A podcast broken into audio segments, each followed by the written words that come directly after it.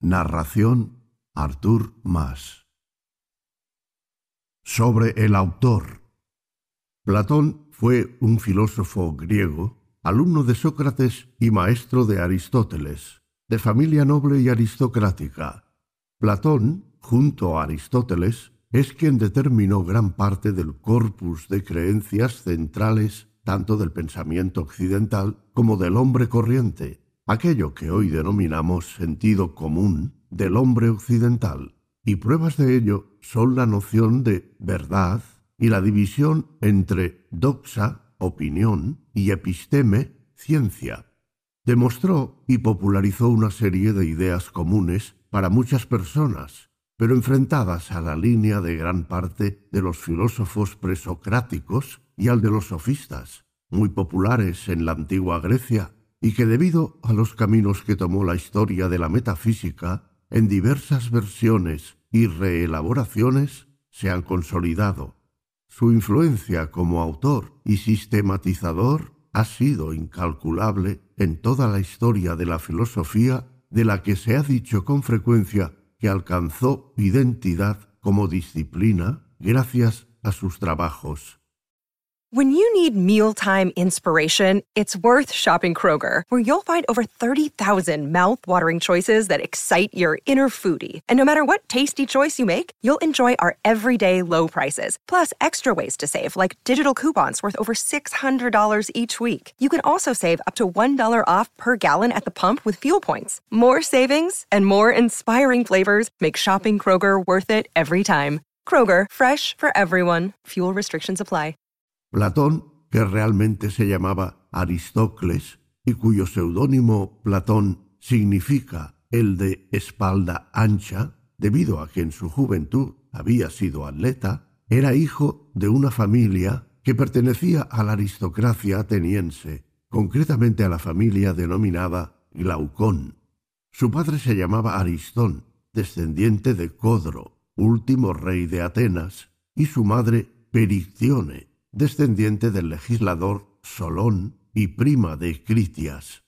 Durante su juventud luchó como soldado en las guerras del Peloponeso, en las cuales Atenas salió derrotada, y el poder y la economía que ostentaba sobre el mundo griego cayó en las manos de Esparta.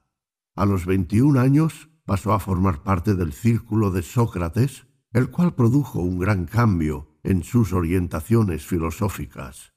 Tras la muerte de Sócrates, Platón se refugió en Megara, donde comenzó a escribir sus diálogos filosóficos. Sus conocimientos y habilidades eran tales que los griegos lo consideraban como hijo de Apolo y decían que en su infancia las abejas habían anidado en sus labios como profecía de las palabras melosas que salían de ellos. Sus manifestaciones políticas que en algunos casos eran irreverentes con la clase dominante, lo llevaron a prisión. Tras recobrar su libertad, Platón compró una finca en las afueras de Atenas, donde fundó un centro especializado en la actividad filosófica y cultural, al cual llamó Academia.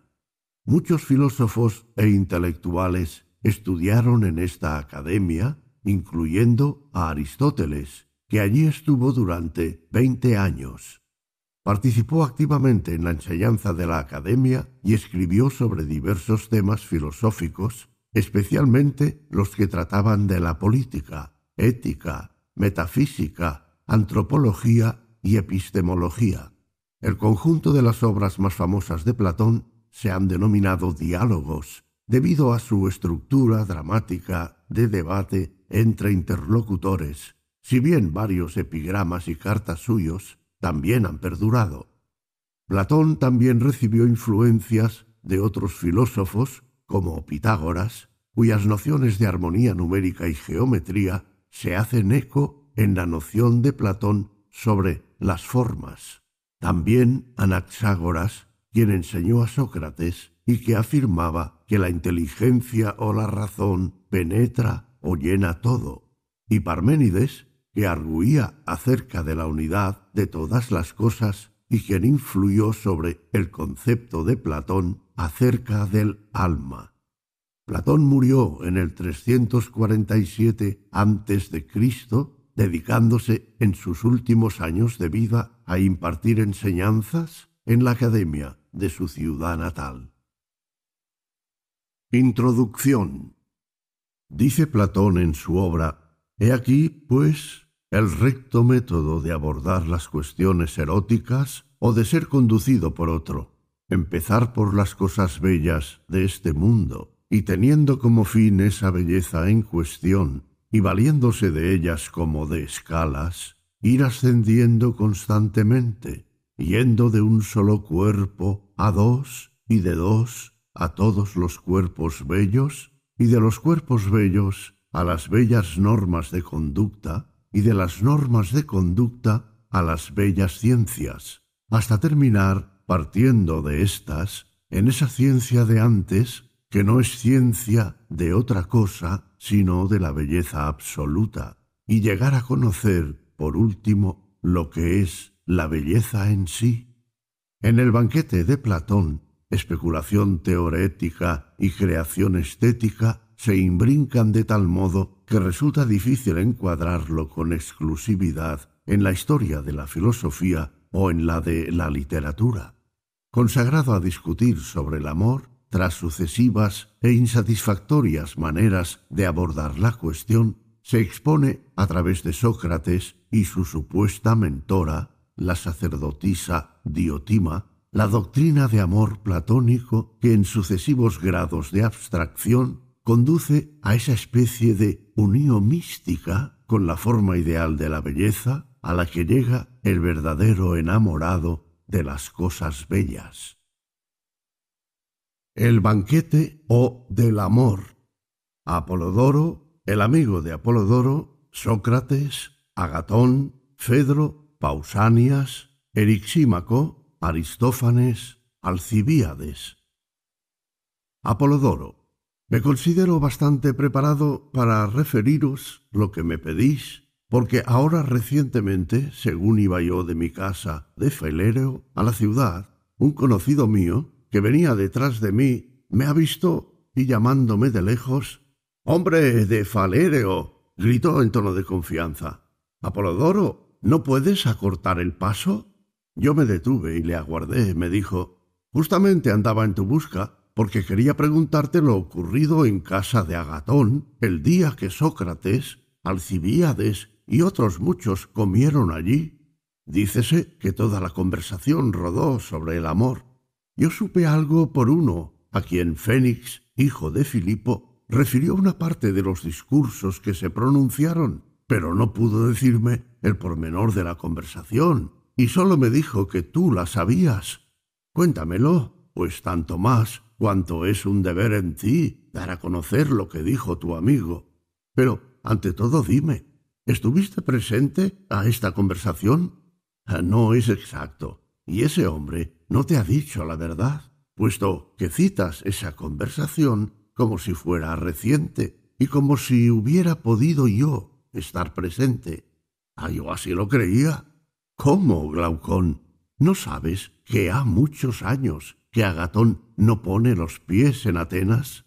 Respecto a mí, aún no hace tres años que trato a Sócrates y que me propongo estudiar asiduamente todas sus palabras y todas sus acciones. Antes andaba vacilante por uno y otro lado, y creyendo llevar una vida racional, era el más desgraciado de los hombres. Me imaginaba, como tú ahora, que en cualquier cosa debía uno ocuparse con preferencia de la filosofía. Vamos, vamos, no te burles, y dime, ¿cuándo tuvo lugar esta conversación? Éramos muy jóvenes tú y yo, fue cuando Agatón consiguió el premio con su primera tragedia, al día siguiente en que se sacrificó a los dioses en honor de su triunfo, rodeado de sus coristas. Larga es la fecha, mi ver, pero ¿quién te ha dicho lo que sabes? ¿Es Sócrates? No, por Júpiter. Me lo ha dicho el mismo que se lo refirió a Fénix, que es un cierto Aristodemo del pueblo de Cidátenes, un hombre pequeño que siempre anda descalzo. Este se halló presente y, si no me engaño, era entonces uno de los más apasionados de Sócrates. Algunas veces pregunté a éste sobre las particularidades que me había referido Aristodemo y vi que concordaban. ¿Por qué tardas tanto en referirme la conversación? ¿En qué cosa mejor podemos emplear el tiempo que nos resta para llegar a Atenas? Yo convine en ello y continuando nuestra marcha entramos en materia. Como te dije antes, estoy preparado y solo falta que me escuches además del provecho que encuentro en hablar u oír hablar de filosofía, nada hay en el mundo que me cause tanto placer, mientras que por el contrario me muero de fastidio cuando os oigo a vosotros, hombres ricos y negociantes, hablar de vuestros intereses. Lloro vuestra obcecación y la de vuestros amigos. Queréis hacer maravillas y no hacéis nada bueno. Quizá también por vuestra parte os compadeciereis de mí, y me parece que tenéis razón. Pero no es una mera creencia mía, sino que tengo la seguridad de que sois dignos de compasión. Dice el amigo de Apolodoro, tú siempre el mismo Apolodoro, hablando mal siempre de ti y de los demás, y persuadido de que todos los hombres, excepto Sócrates, son unos miserables, principiando por ti. No sé por qué te han dado el nombre de furioso, pero sé bien que algo de esto se advierte en tus discursos siempre se te encuentra desabrido contigo mismo y con todos, excepto con Sócrates. Dice Apolodoro, ¿te parece, querido mío, que es preciso ser un furioso y un insensato para hablar así de mí mismo y de todos los demás? Dice el amigo de Apolodoro, va, déjate de disputas, Apolodoro, acuérdate ahora de tu promesa y refiéreme los discursos que pronunciaron en casa de Agatón. Dice Apolodoro, he aquí lo ocurrido poco más o menos, o mejor es que tomemos la historia desde el principio, como Aristodemo me la refirió. Encontré a Sócrates que salía del baño y se había calzado las sandalias contra su costumbre. Le pregunté a dónde iba tan apuesto. Voy a comer a casa de Agatón, me respondió. Rehusé asistir a la fiesta que daba ayer para celebrar su victoria por no acomodarme una excesiva concurrencia. Pero di mi palabra para hoy y aquí por qué me encuentras tan en punto. Me he embellecido para ir a la casa de tan bello joven, pero Aristodemo no te dará la humorada de venir conmigo, aunque no hayas sido convidado. Como quieras. Sígueme, pues, y cambiemos el proverbio probando que un hombre de bien puede ir a comer a casa de otro hombre de bien sin ser convidado. Con gusto acusaría a Homero no sólo de haber cambiado este proverbio, sino de haberse burlado de él, cuando después de representar a Agamenón como un gran guerrero y a Menelao como un combatiente muy débil, hace concurrir a Menelao al festín de Agamenón sin ser convidado, es decir, presenta un inferior asistiendo a la mesa de un hombre que está muy por encima de él. Tengo el temor, le dije a Sócrates, de no ser tal como tú querrías, sino más bien según Homero, es decir, una medianía que se sienta a la mesa de un sabio sin ser convidado. Por lo demás, tú eres el que me guías y a ti te toca salir en mi defensa, porque yo no confesaré que concurro allí sin que se me haya invitado y diré que tú eres el que me convidas. Somos dos, respondió Sócrates, y ya a uno ya a otro no nos faltará qué decir. Marchemos. Nos dirigimos a la casa de Agatón, pero antes de llegar, Sócrates se quedó atrás, entregado a sus propios pensamientos. Me detuve para esperar, pero me dijo que siguiera adelante. Cuando llegué a la casa de Agatón, encontré la puerta abierta y me sucedió una aventura singular. Un esclavo de Agatón me condujo en el acto a la sala donde tenía lugar la reunión, estando ya todos sentados a la mesa y esperando solo que se les sirviera. Agatón, en el momento que me vio, exclamó Oh, Aristodemo, seas bienvenido si vienes a comer con nosotros. Si vienes a otra cosa, ya hablaremos otro día. Ayer te busqué para suplicarte que fueras uno de mis convidados, pero no pude encontrarte. ¿Y por qué no has traído a Sócrates? Miré para atrás y vi que Sócrates no me seguía. Y entonces dije a Agatón que yo mismo había venido con Sócrates, como que era él el que me había convidado. Has hecho bien, replicó Agatón. Pero ¿dónde está Sócrates? Me seguía y no sé qué ha podido suceder. Esclavo, dijo Agatón, llégate a ver dónde está Sócrates y condúcele aquí. Y tú, Aristodemo, siéntate al lado de Erixímaco. Esclavo, lavarle los pies para que pueda ocupar su puesto.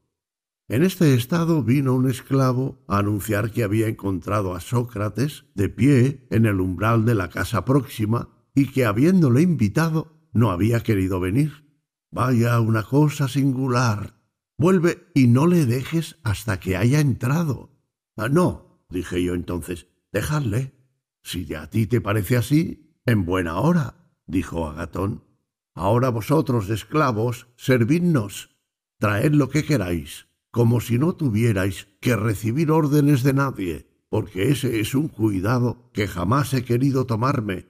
Miradnos lo mismo a mí que a mis amigos, como si fuéramos huéspedes convidados por vosotros mismos. Portaos lo mejor posible, que en ello va vuestro crédito. Comenzamos a comer y Sócrates no aparecía. A cada instante, Agatón quería que se le fuese a buscar, pero yo le impedí constantemente. En fin, Sócrates entró después de habernos hecho esperar algún tiempo, según su costumbre, cuando estábamos ya a media comida. Agatón, que estaba solo sobre una cama al extremo de la mesa, le invitó a que se sentara junto a él. Ven, ven, Sócrates, permite que esté lo más próximo a ti para ver si puedo ser partícipe de los magníficos pensamientos que acabas de descubrir, porque tengo una plena certeza de que has descubierto lo que buscabas, pues de otra manera no hubieras dejado el dintel de la puerta. Cuando Sócrates se sentó, dijo Ojalá, Agatón, que la sabiduría fuese una cosa que pudiese pasar de un espíritu a otro, cuando dos hombres están en contacto, como corre el agua por medio de una mecha de lana, de una copa llena a una copa vacía. Si el pensamiento fuese de esta naturaleza, sería yo el que me consideraría dichoso estando cerca de ti, y me vería, a mi parecer, henchido de esa buena y abundante sabiduría que tú posees, porque la mía es una cosa mediana y equívoca, o por mejor decir, es un sueño. La tuya, por el contrario, es una sabiduría magnífica y rica en bellas esperanzas, como lo atestigua el vivo resplandor que arroja ya en tu juventud y los aplausos que más de treinta mil griegos acaban de prodigarte. Eres muy burlón, replicó Agatón, pero ya examinaremos cuál es mejor, si la sabiduría tuya o la mía, y Baco será nuestro juez. Ahora de lo que se trata es de comer. Sócrates se sentó y cuando él y los demás convidados acabaron de comer, se hicieron libaciones, se cantó un himno en honor del dios y después de todas las demás ceremonias acostumbradas, se habló de beber. Pausanias tomó entonces la palabra. Veamos cómo podremos beber sin que nos cause mal.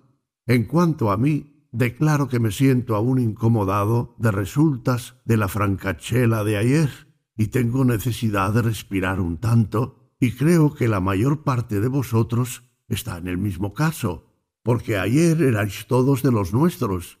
Prevengámonos, pues, para beber con moderación. Pausanias, dijo Aristófanes, me das mucho gusto en querer que se hable con moderación, porque yo fui uno de los que se contuvieron menos la noche última. Cuánto celebro que estéis de humor dijo Erisímaco, hijo de Acúmenes. Pero falta por consultar el parecer de uno. ¿Cómo te encuentras, Agatón? Lo mismo que vosotros, respondió. Tanto mejor para nosotros, replicó Erixímaco. Para mí, para Aristodemo, para Fedro y para los demás. Si vosotros que sois los valientes os dais por vencidos, porque nosotros somos siempre ruines bebedores. No, no hablo de Sócrates, que bebe siempre lo que le parece y no le importa nada la resolución que se toma. Así pues, ya que no veo a nadie aquí con deseos de excederse en la bebida, será menos importuno si os digo unas cuantas verdades sobre la embriaguez. Mi experiencia de médico me ha probado perfectamente que el exceso en el vino es funesto al hombre. Evitaré siempre el exceso en cuanto pueda y jamás lo aconsejaré a los demás, sobre todo cuando su cabeza se encuentre resentida a causa de una orgía de la víspera. ¿Sabes? le dijo Fedro de Mirrinos, interrumpiéndole, que sigo con gusto tu opinión, sobre todo cuando hablas de medicina, pero ya ves que hoy todos se presentan muy racionales. No hubo más que una voz. Se resolvió de común acuerdo beber por placer y no llevarlo hasta la embriaguez.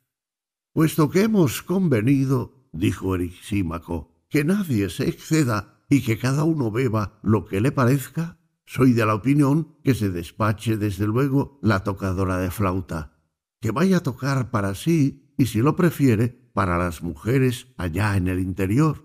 En cuanto a nosotros, si me creéis, entablaremos alguna conversación general y hasta os propondré el asunto, si os parece. Todos aplaudieron el pensamiento y le invitaron a que entrara en materia. Erixímaco repuso entonces Comenzaré por este verso de la Melanipa de Eurípides. Este discurso no es mío, sino de Fedro, porque Fedro me dijo continuamente, con una especie de indignación, Oh, Erixímaco, no es cosa extraña que de tantos poetas que han hecho himnos y cánticos en honor de la mayor parte de los dioses, ninguno haya hecho el elogio del amor, que sin embargo es un gran dios. Mira lo que hacen los sofistas, que son entendidos, componen todos los días grandes discursos en prosa en alabanza de Hércules y los demás semidioses. Testigo el famoso pródigo, y esto no es sorprendente. He visto un libro que tenía por título El elogio de la sal, donde el sabio autor exageraba las maravillosas cualidades de la sal y los grandes servicios que presta al hombre. En una palabra, apenas encontrarás cosa que no haya tenido su panegírico. ¿En qué consiste que en medio de este furor de alabanzas universales nadie hasta ahora ha emprendido el celebrar dignamente al amor y que se haya olvidado Dios tan grande como éste? Yo, continuó Erixímaco, apruebo la indignación de Fedro. Quiero pagar mi tributo al amor y hacérmele favorable. Me parece al mismo tiempo que cuadraría muy bien a una sociedad como la nuestra honrar a este Dios. Si esto os place, no hay que buscar otro asunto para la conversación.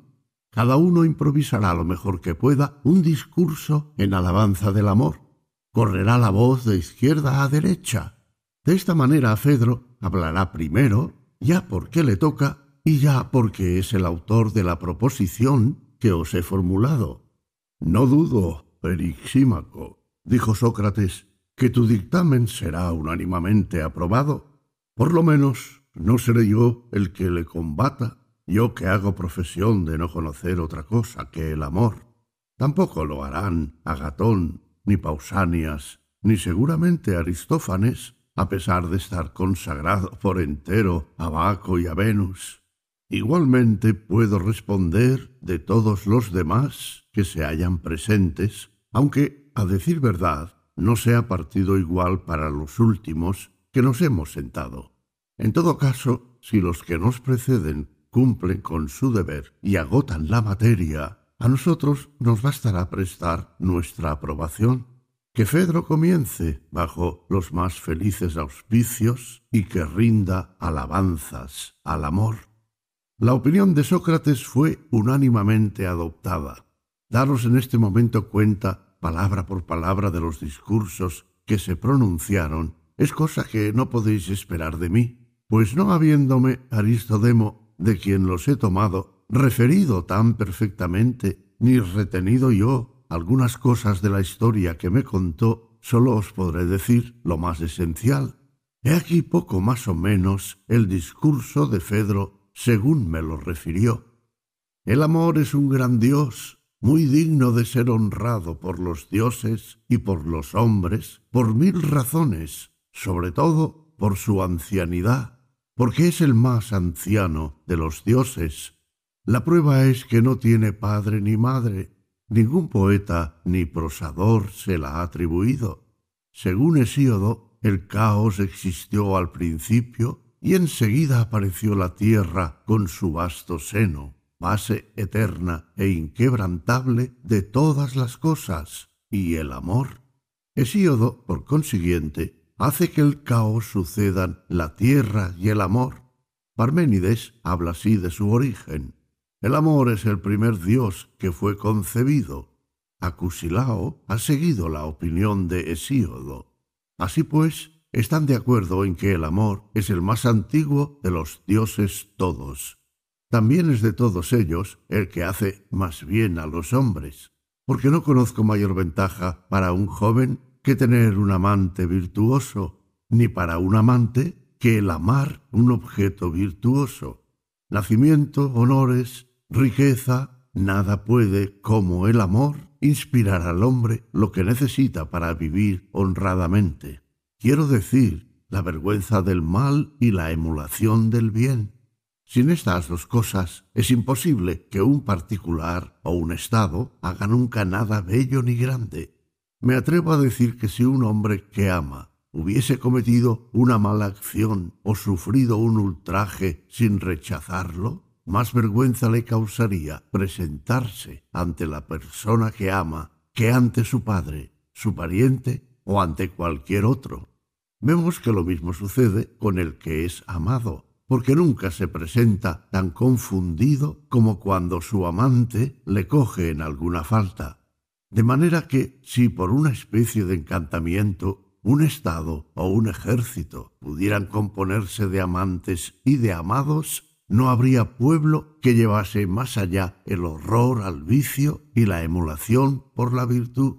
Hombres unidos de este modo, aunque en corto número, podrían en cierta manera vencer al mundo entero, porque si hay alguno de quien un amante no querría ser visto en el acto de desertar de las filas o arrojar las armas, es la persona que ama, y preferiría morir mil veces antes que abandonar a la persona amada, viéndola en peligro y sin prestarla socorro, porque no hay hombre tan cobarde a quien el amor no inspire el mayor valor y no le haga semejante a un héroe.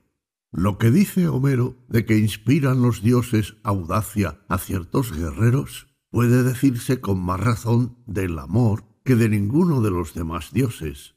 Sólo los amantes saben morir el uno por el otro, y no sólo hombres, sino las mismas mujeres han dado su vida por salvar a los que amaban. La Grecia ha visto un brillante ejemplo en Alceste, hija de Pelias. Solo ella quiso morir por su esposo, aunque éste tenía padre y madre. El amor del amante sobrepujó tanto a la amistad por sus padres que los declaró, por decirlo así, personas extrañas respecto de su hijo y como si fuesen parientes solo en el nombre. Y aun cuando se han llevado a cabo en el mundo muchas acciones magníficas, es muy reducido el número de las que han rescatado de los infiernos a los que habían entrado, pero la de Alceste ha parecido tan bella a los ojos de los hombres y de los dioses que, encantados estos de su valor, la volvieron a la vida. Tan cierto es que un amor noble y generoso se hace estimar de los dioses mismos. No trataron así a Orfeo, hijo de Eagro, sino que le arrojaron de los infiernos sin concederle lo que pedía. En lugar de volverle su mujer que andaba buscando, le presentaron un fantasma, una sombra de ella, porque, como buen músico, le faltó el valor. Lejos de imitar a Alceste y de morir por la persona que amaba, se ingenió para bajar vivo a los infiernos. Así es que, indignados los dioses, castigaron su cobardía haciéndole morir a manos de mujeres.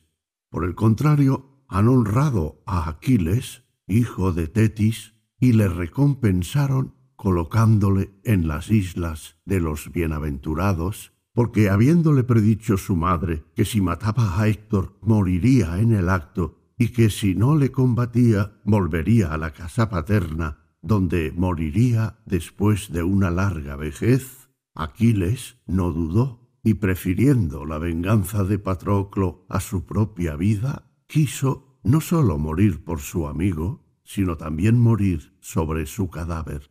Por esta razón los dioses le han honrado más que a todos los hombres, mereciendo su admiración por el sacrificio que hizo en obsequio de la persona que le amaba.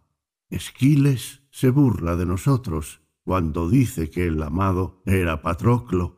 Aquiles era más hermoso, no sólo que Patroclo, sino que todos los demás héroes. No tenía aún pelo de barba y era mucho más joven, como dice Homero. Verdaderamente si los dioses aprueban lo que se hace por la persona que se ama, ellos estiman, admiran y recompensan mucho más lo que se hace por la persona por quien uno es amado.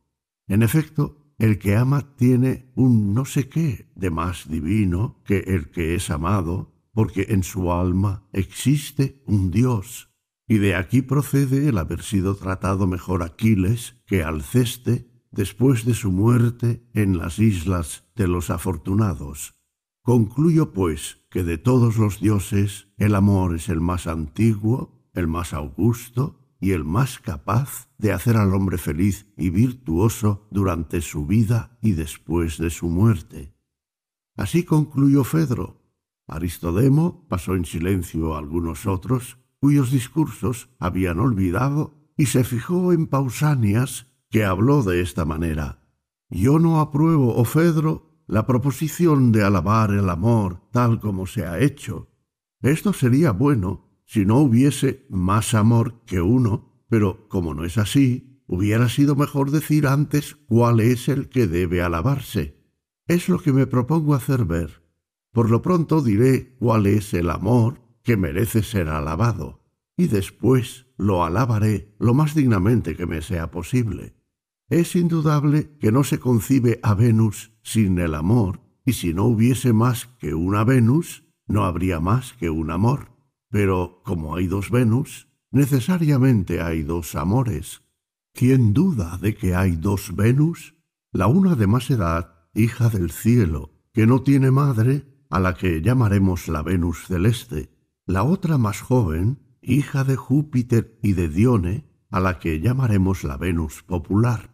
Se sigue de aquí que de los dos amores, que son los ministros de estas dos Venus, es preciso llamar al uno celeste y al otro popular. Todos los dioses sin duda son dignos de ser honrados, pero distingamos bien las funciones de estos dos amores. Toda acción en sí misma no es bella ni fea.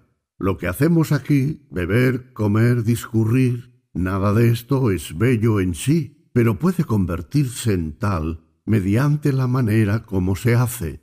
Es bello si se hace conforme a las reglas de la honestidad y feo si se hace contra estas reglas. Lo mismo sucede con el amor. Todo amor, en general, no es bello ni laudable si no es honesto. El amor de la Venus popular es popular también y sólo inspira acciones bajas. Es el amor que reina entre el común de las gentes que aman sin elección, lo mismo las mujeres que los jóvenes, dando preferencia al cuerpo sobre el alma. Cuanto más irracional es, tanto más os persiguen porque sólo aspiran al goce y con tal que lleguen a conseguirlo, les importa muy poco por qué medios.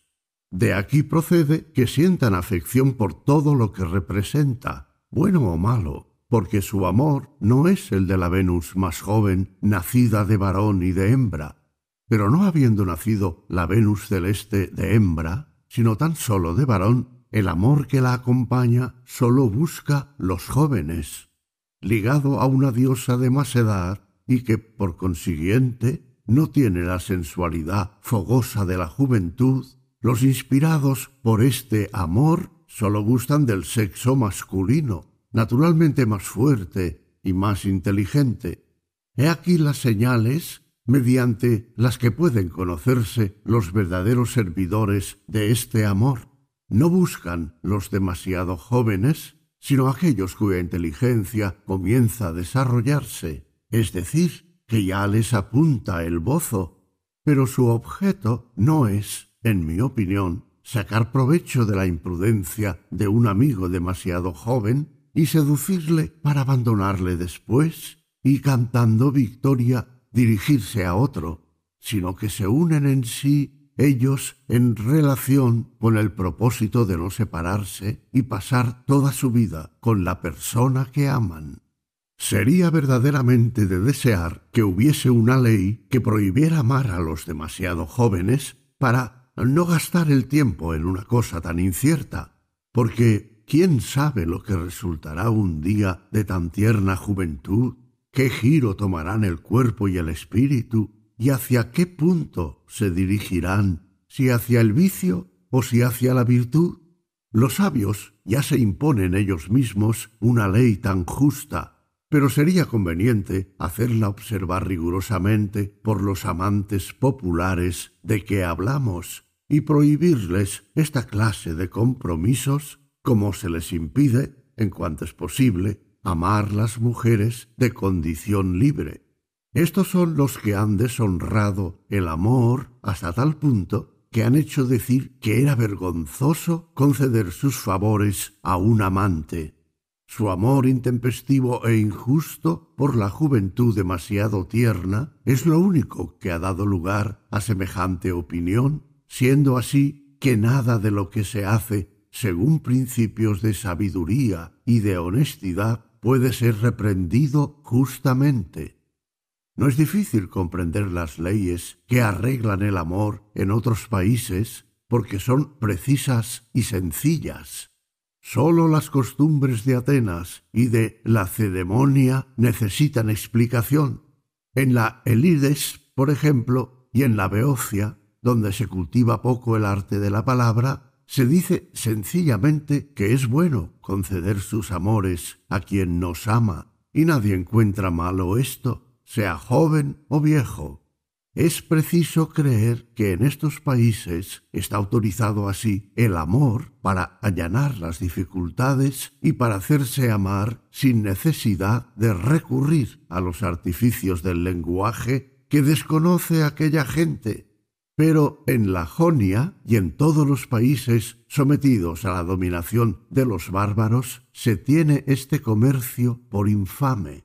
Se proscriben igualmente allí la filosofía y la gimnasia, y es porque los tiranos no gustan ver que entre sus súbditos se formen grandes corazones o amistades y relaciones vigorosas, que es lo que el amor sabe crear muy bien.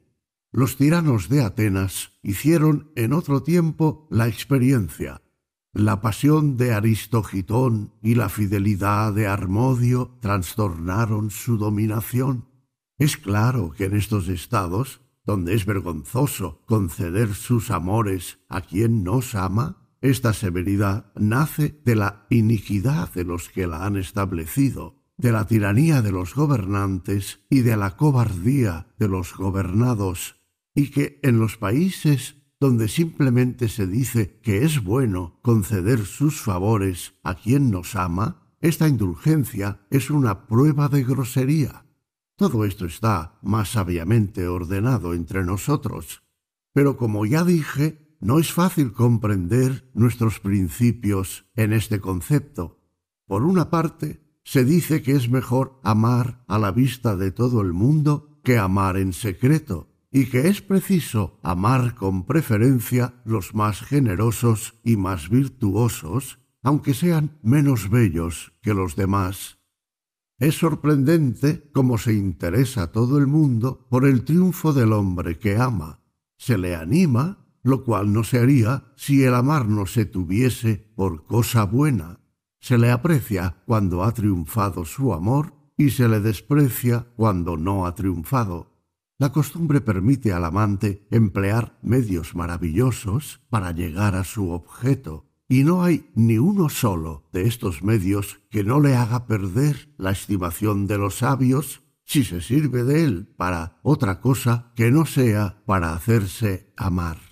Porque si un hombre, con el objeto de enriquecerse o de obtener un empleo o de crearse cualquiera otra posición de este género, se atreviera a tener por alguno la menor de las complacencias que tiene un amante para con la persona que ama, si emplease las súplicas, si se valiese de las lágrimas y los ruegos, si hiciera juramento, si durmiese en el umbral de su puerta, si se rebajase a bajezas que un esclavo se avergonzaría de practicar, ninguno de sus enemigos o de sus amigos dejaría de impedir que se envileciera hasta este punto. Los unos le echarían en cara que se conducía como un adulador y como un esclavo, otros se ruborizarían y se esforzarían por corregirlo. Sin embargo, todo esto sienta maravillosamente a un hombre que ama. No sólo se admiten estas bajezas sin tenerlas por deshonrosas, sino que se mira como un hombre que cumple muy bien con su deber. Y lo más extraño es que se quiere que los amantes sean los únicos perjuros que los dioses dejen de castigar, porque se dice que los juramentos no obligan en asuntos de amor. Tan cierto es que nuestras costumbres los hombres y los dioses todo se lo permiten a un amante, no hay en esta materia nadie que no esté persuadido de que es muy laudable en esta ciudad amar y recíprocamente hacer lo mismo con los que nos aman.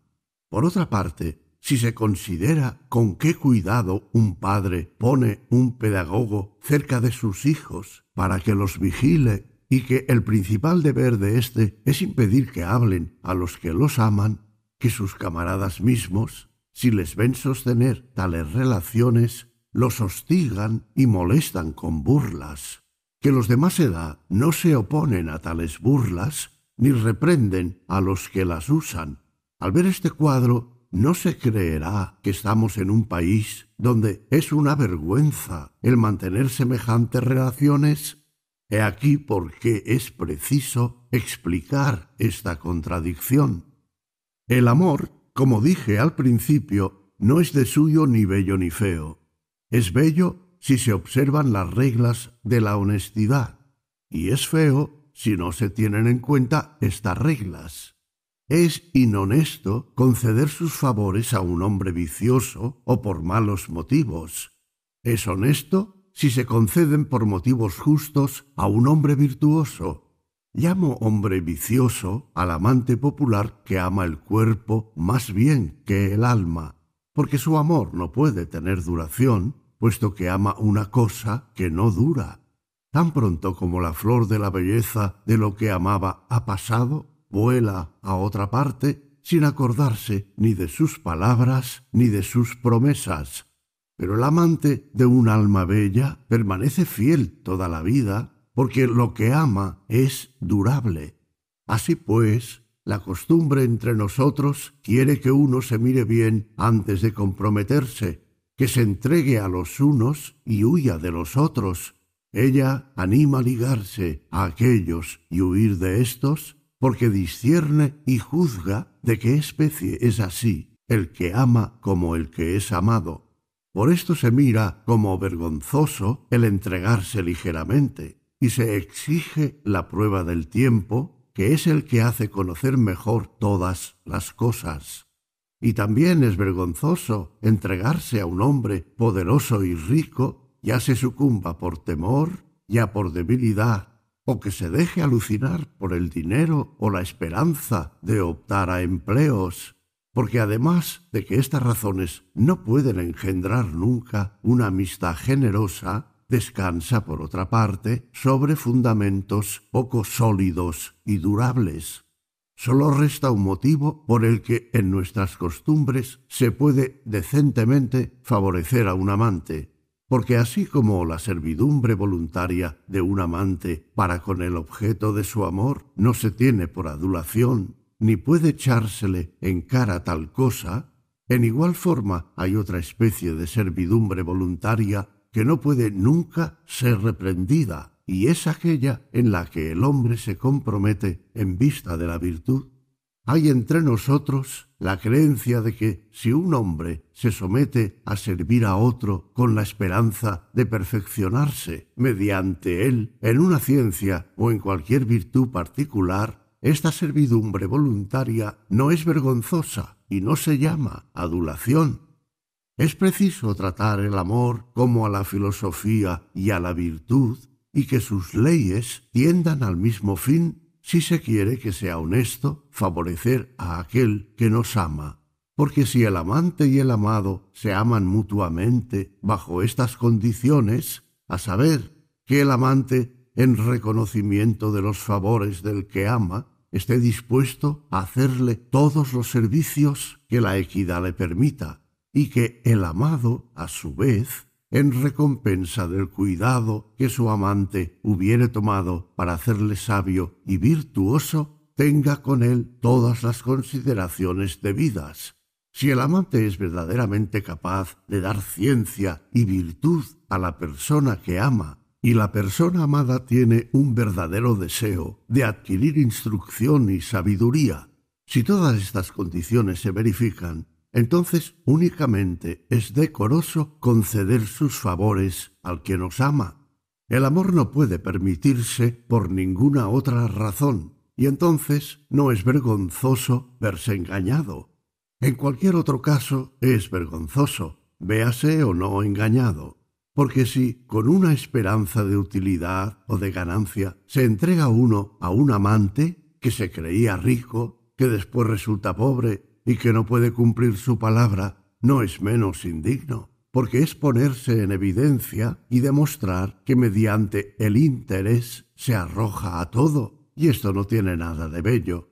Por el contrario, si después de haber favorecido a un amante que se le creía hombre de bien, y con la esperanza de hacerle uno mejor por medio de su amistad, llega a resultar que este amante no es tal hombre de bien y que carece de virtudes no es deshonroso verse uno, en este caso engañado, porque ha mostrado el fondo de su corazón y ha puesto en evidencia que por la virtud y con la esperanza de llegar a una mayor perfección es uno capaz de emprenderlo todo, y nada más glorioso que este pensamiento.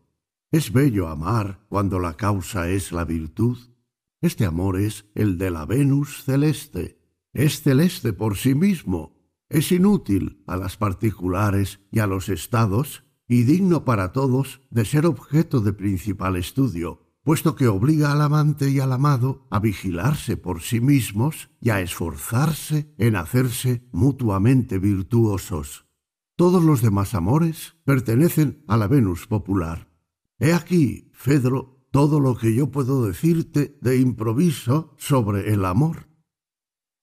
Habiendo hecho Pausanias aquí una pausa, y aquí un juego de palabras que vuestros sofistas enseñan, correspondía a Aristófanes hablar, pero no pudo verificarlo por un hipo que le sobrevino, no sé si por haber comido demasiado o por otra razón. Entonces se dirigió al médico Erixímaco, que estaba sentado junto a él, y le dijo Es preciso, Erixímaco, que me libres de este hipo o hables en mi lugar hasta que haya cesado. Haré lo uno y lo otro, respondió Erixímaco, porque voy a hablar en tu lugar y tú hablarás en el mío cuando tu incomodidad haya pasado.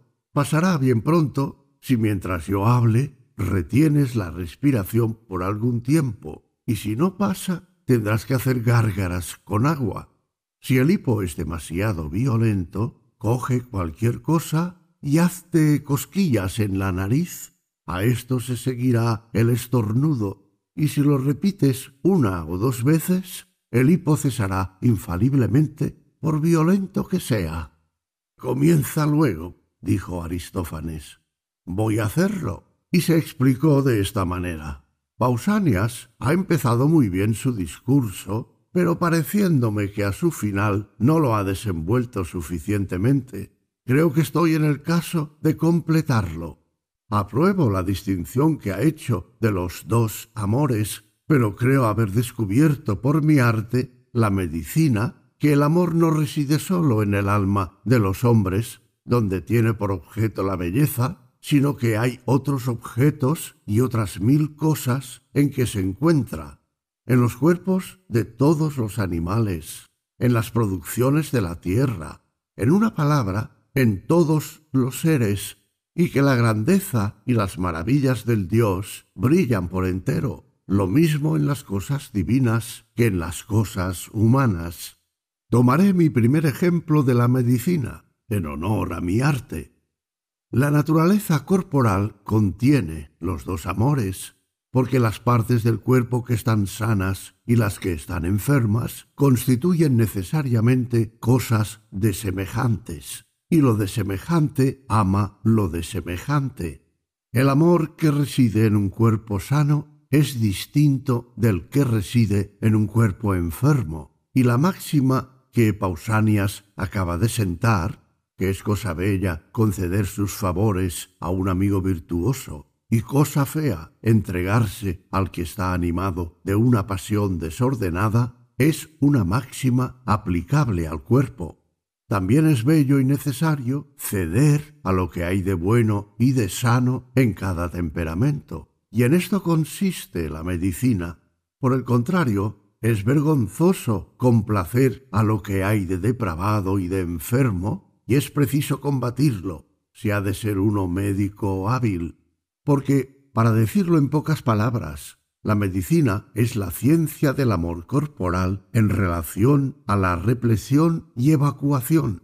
El médico, que sabe discernir mejor en ese punto el amor arreglado del vicioso, debe ser tenido por más hábil, y el que dispone de tal manera de las inclinaciones del cuerpo que puede mudarlas según sea necesario, introducir el amor donde no existe y hace falta y quitarlo del punto donde es perjudicial, un médico de esta clase es un excelente práctico, porque es preciso que sepa crear la amistad entre los elementos más enemigos e inspirarles un amor recíproco. Los elementos más enemigos son los más contrarios como lo frío y lo caliente, lo seco y lo húmedo, lo amargo y lo dulce, y otros de la misma especie. Por haber encontrado Esculapio, jefe de nuestra familia, el medio de introducir el amor y la concordia entre estos elementos contrarios, se le tiene por inventor de la medicina, como lo cantan los poetas y como yo mismo creo. Me atrevo a asegurar que el amor preside a la medicina lo mismo que a la gimnasia y a la agricultura. Sin necesidad de fijar mucho la atención, se advierte su presencia en la música, y quizá fue esto lo que Heráclito quiso decir, si bien no supo explicarlo. La unidad, dice, que se opone a sí misma, concuerda consigo misma. Produce, por ejemplo, la armonía de un arco o de una lira, es un absurdo decir que la armonía es una oposición o que consiste en elementos opuestos, sino que lo que Heráclito al parecer entendía es que de elementos, al pronto opuestos, como lo grave y lo agudo, y puestos después de acuerdo, es de donde el arte musical saca la armonía. En efecto, la armonía no es posible en tanto que lo grave y lo agudo permanecen en oposición, porque la armonía es una consonancia, la consonancia un acuerdo, y no puede haber acuerdo entre cosas opuestas, mientras permanecen opuestas. Y así las cosas opuestas que no concuerdan no producen armonía. De esta manera también las sílabas largas y las breves que son opuestas entre sí, componen el ritmo cuando se las ha puesto de acuerdo. Y aquí es la música, como antes era la medicina, la que produce el acuerdo, estableciendo la concordia o el amor entre las contrarias. La música es la ciencia del amor con relación al ritmo y a la armonía. No es difícil reconocer la presencia del amor en la constitución misma del ritmo y de la armonía, Aquí no se encuentran dos amores, sino que cuando se trata de poner el ritmo y la armonía en relación con los hombres, sea inventando, lo cual se llama composición música, sea sirviéndose de los aires y compases ya inventados, lo cual se llama educación, se necesitan entonces atención suma y un artista hábil. Aquí corresponde aplicar la máxima establecida antes, que es preciso complacer a los hombres moderados y a los que están en camino de serlo, y fomentar su amor, el amor legítimo y celeste, el de la musa Urania. Pero respecto al de Polimnia, que es el amor vulgar, no se le debe favorecer sino con gran reserva y de modo que el placer que procure no pueda conducir nunca al desorden. La misma circunspección es necesaria en nuestro arte para arreglar el uso de los placeres de la mesa, de modo que se goce de ellos moderadamente sin perjudicar a la salud. Debemos, pues, distinguir cuidadosamente estos dos amores en la música, en la medicina y en todas las cosas divinas y humanas, puesto que no hay ninguna en que nos encuentren. También se hallan en las estaciones que constituyen el año, porque siempre que los elementos, de que hablé antes, lo frío y lo caliente, lo húmedo y lo seco, contraen los unos para con nosotros un amor ordenado y componen una debida y templada armonía. El año es fértil y es favorable a los hombres, a las plantas y a todos los animales sin perjudicarles en nada. Pero cuando el amor intemperante predomina en la constitución de las estaciones, casi todo lo destruye y arrasa, engendra la peste y toda clase de enfermedades que atacan a los animales y a las plantas, y las heladas, los hielos y las nieblas provienen de este amor desordenado de los elementos. La ciencia del amor en el movimiento de los astros y de las estaciones del año se llama astronomía. Además, los sacrificios, el uso de la adivinación, es decir, Todas las comunicaciones de los hombres con los dioses sólo tienen por objeto entretener y satisfacer al amor, porque todas las impiedades nacen de que buscamos y honramos en nuestras acciones no el mejor amor, sino el peor, faz a faz de los vivos, de los muertos y de los dioses. Lo propio de la adivinación es vigilar y cuidar de estos dos amores. La adivinación es la creadora de la amistad que existe entre los dioses y los hombres, porque sabe todo lo que hay de santo o de impío en las inclinaciones humanas.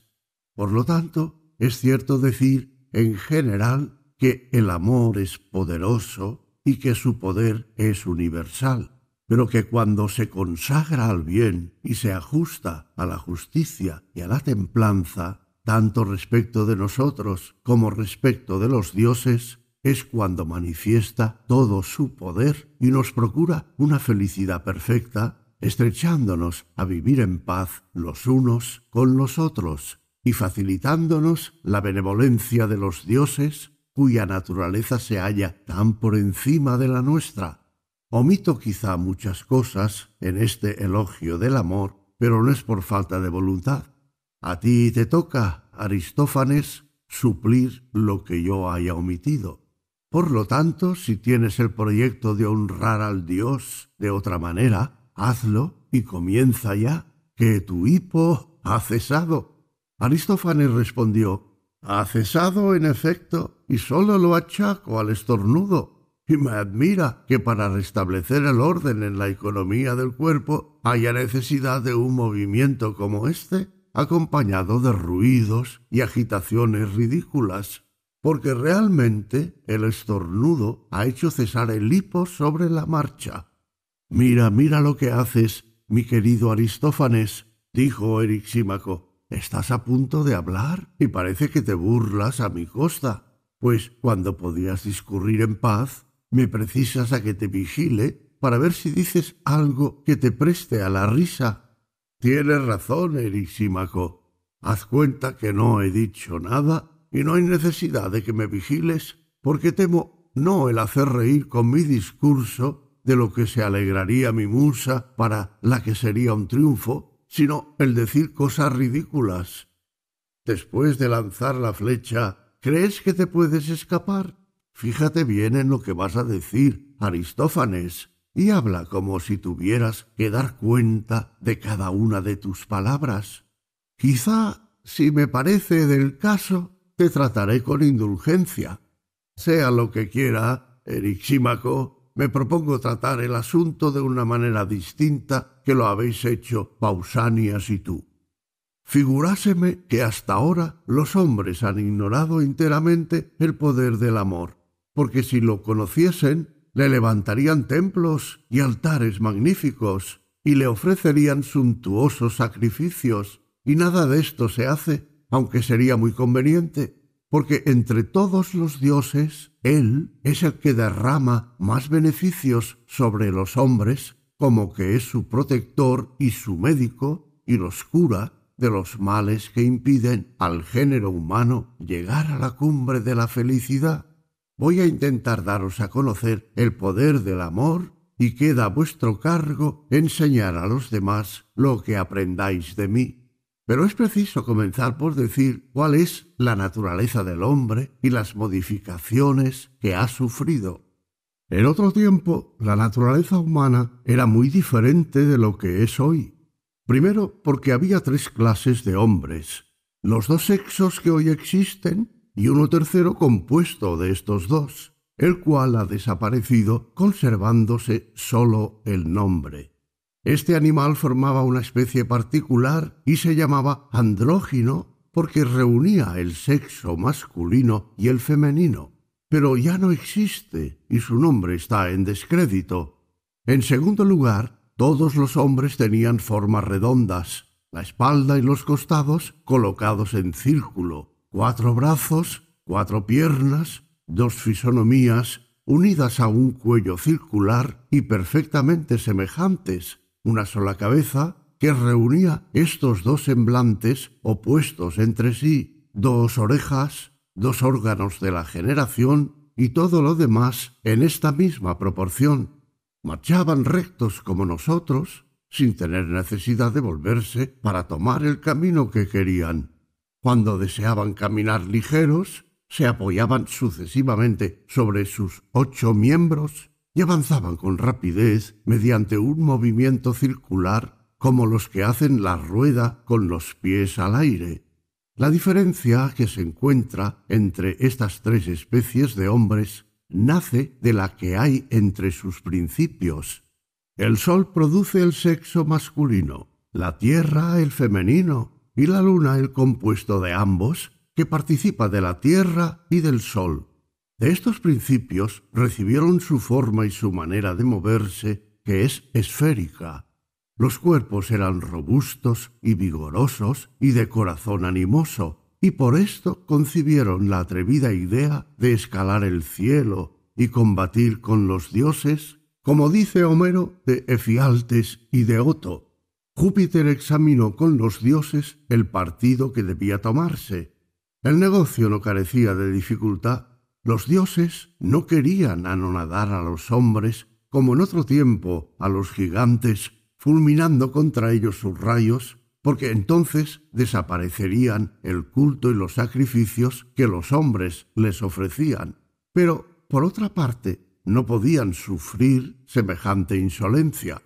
En fin, después de largas reflexiones, Júpiter se expresó en estos términos. Creo haber encontrado un medio de conservar los hombres y hacerlos más circunspectos, y consiste en disminuir sus fuerzas, los separaré en dos. Así se harán débiles y tendremos otra ventaja, que será la de aumentar el número de los que nos sirvan.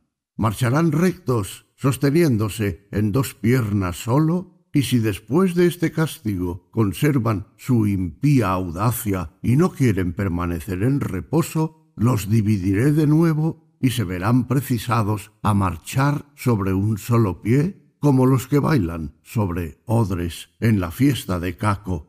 Después de esta declaración, el dios hizo la separación que acababa de resolver y la hizo lo mismo que cuando se cortan huevos para salarlos, o como cuando con un cabello se los divide en dos partes iguales.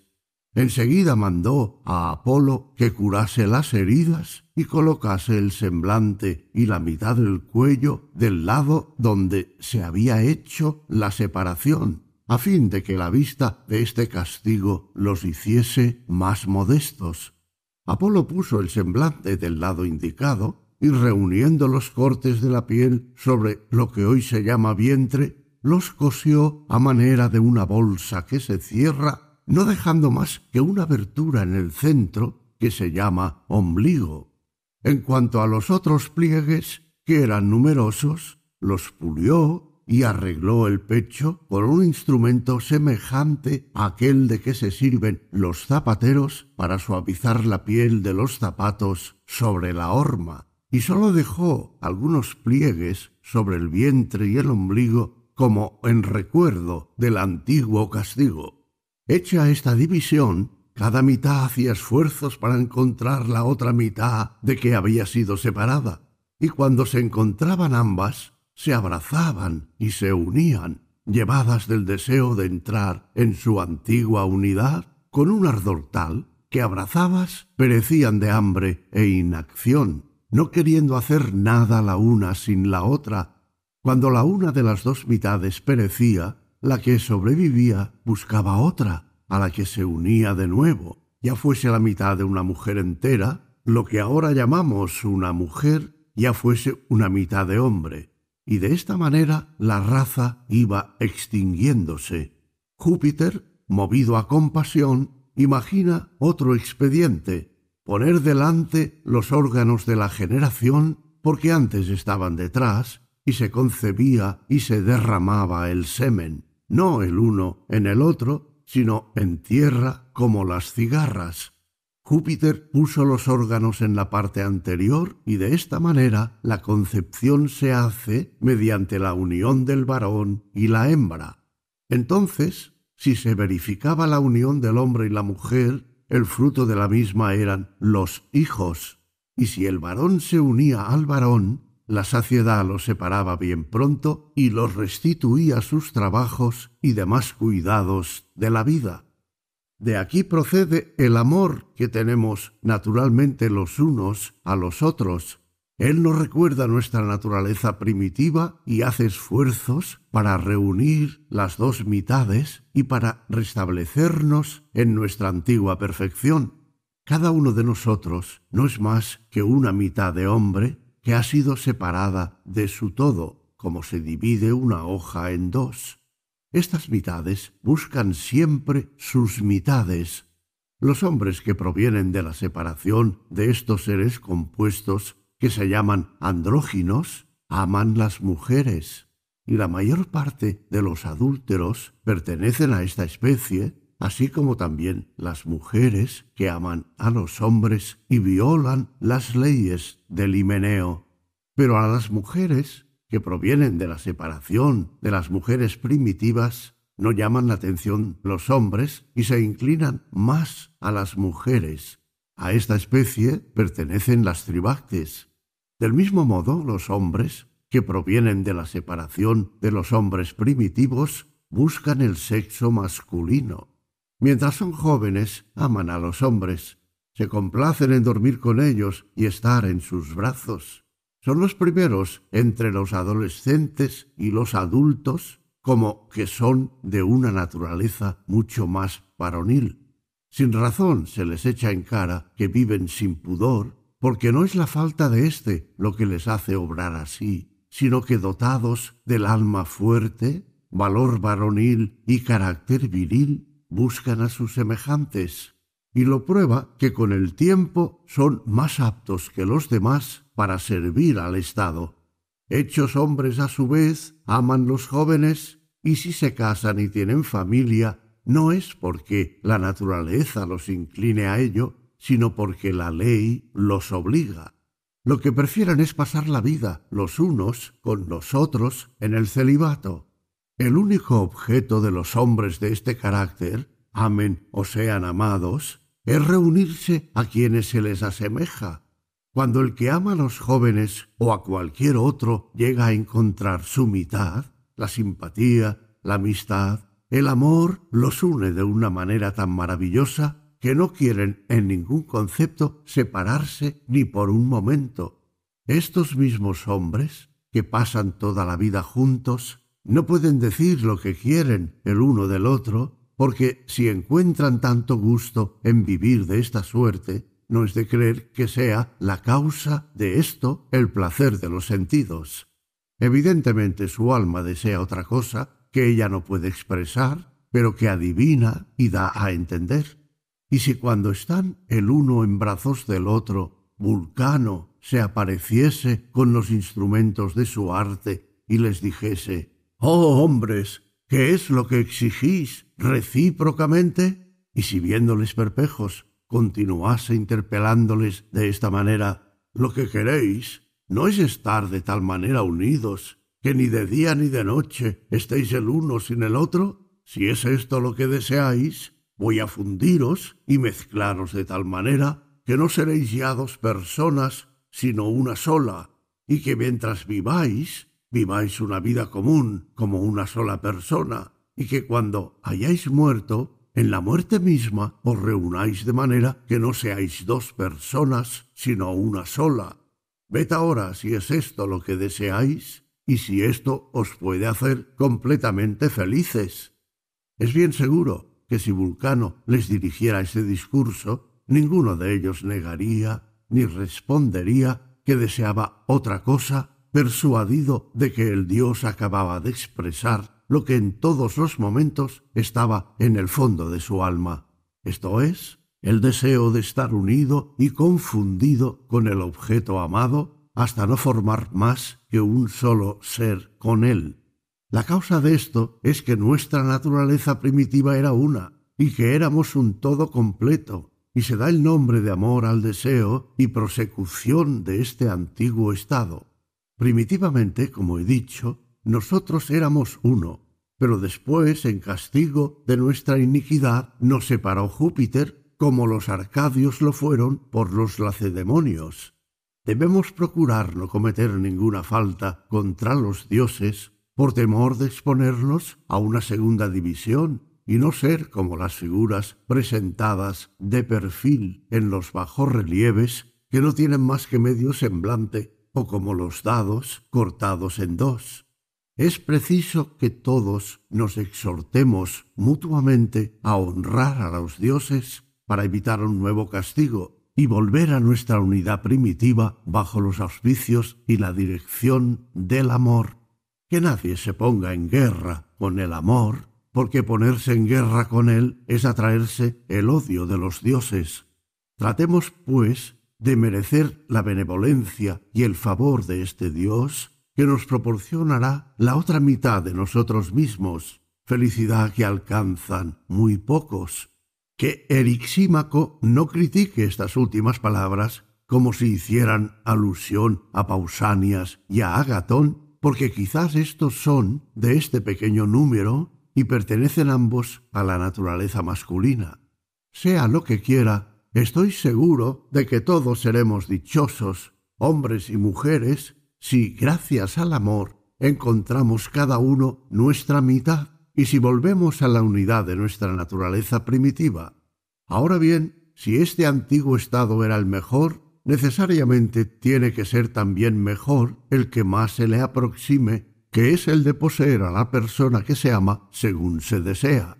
Si debemos alabar al Dios que nos procura esta felicidad, alabemos al amor, que no sólo nos sirve mucho en esta vida, procurándonos lo que nos conviene, sino también porque nos da poderosos motivos para esperar que si cumplimos fielmente con los deberes para con los dioses, nos restituirá Él a nuestra primera naturaleza después de esta vida, curará nuestras debilidades y nos dará la felicidad en toda su pureza.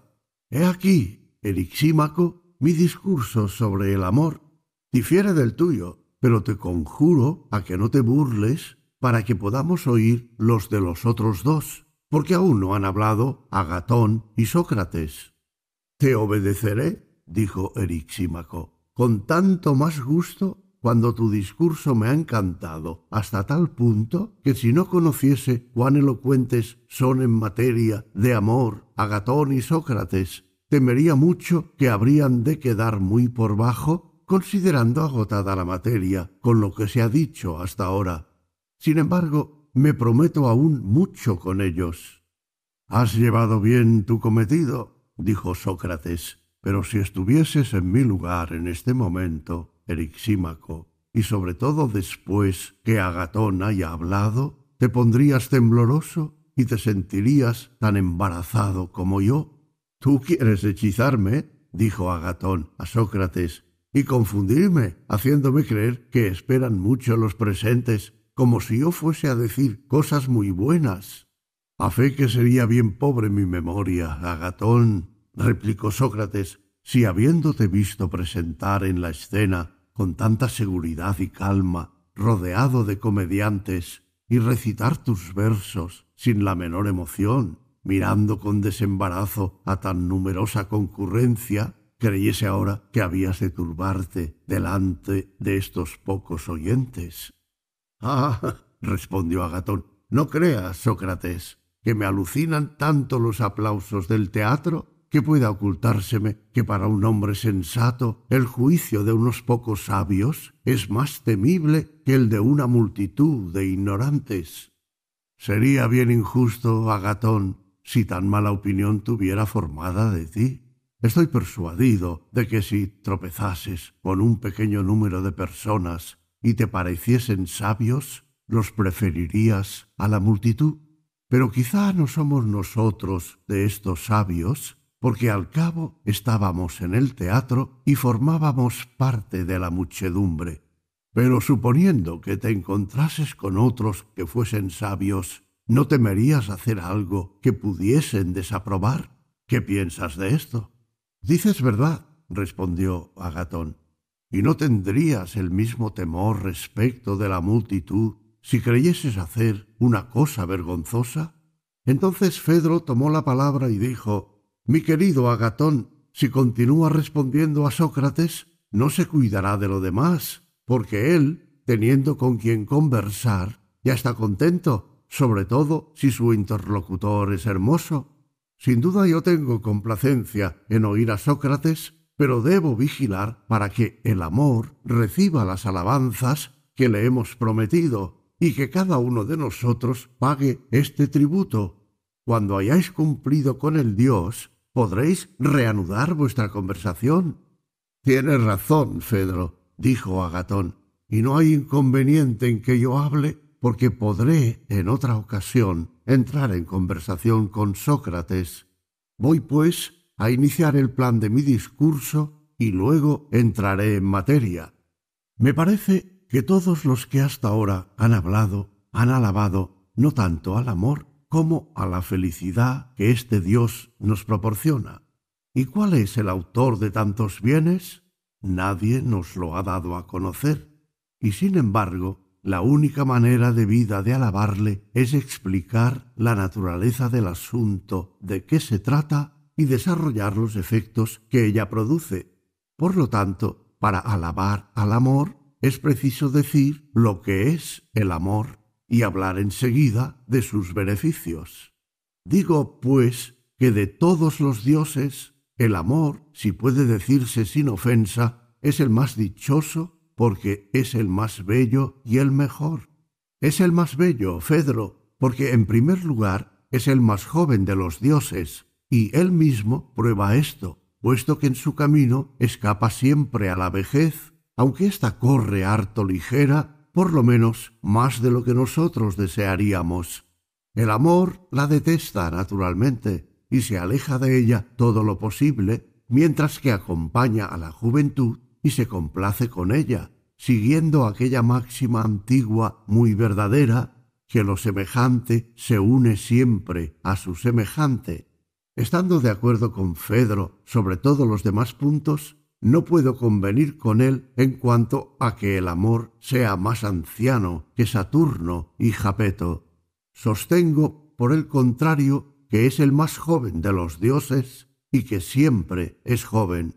Esas viejas querellas de los dioses que nos refieren Hesíodo y Parménides, si es que son verdaderas, han tenido lugar bajo el imperio de la necesidad y no bajo el del amor, porque no hubiera habido entre los dioses ni mutilaciones, ni cadenas, ni otras muchas violencias, si el amor hubiera estado con ellos, porque la paz y la amistad los hubiera unido, como sucede al presente y desde que el amor reina sobre ellos. Es cierto que es joven y además delicado, pero fue necesario un poeta como Homero para expresar la delicadeza de este dios. Homero dice que Ate es diosa y delicada. Sus pies, dice, son delicados porque no los posa nunca en tierra, sino que marcha sobre la cabeza de los hombres. Creo que queda bastante probada la delicadeza de Ate diciendo que no se apoya sobre lo que es duro, sino sobre lo que es suave. Me serviré de una prueba análoga para demostrar cuán delicado es el amor.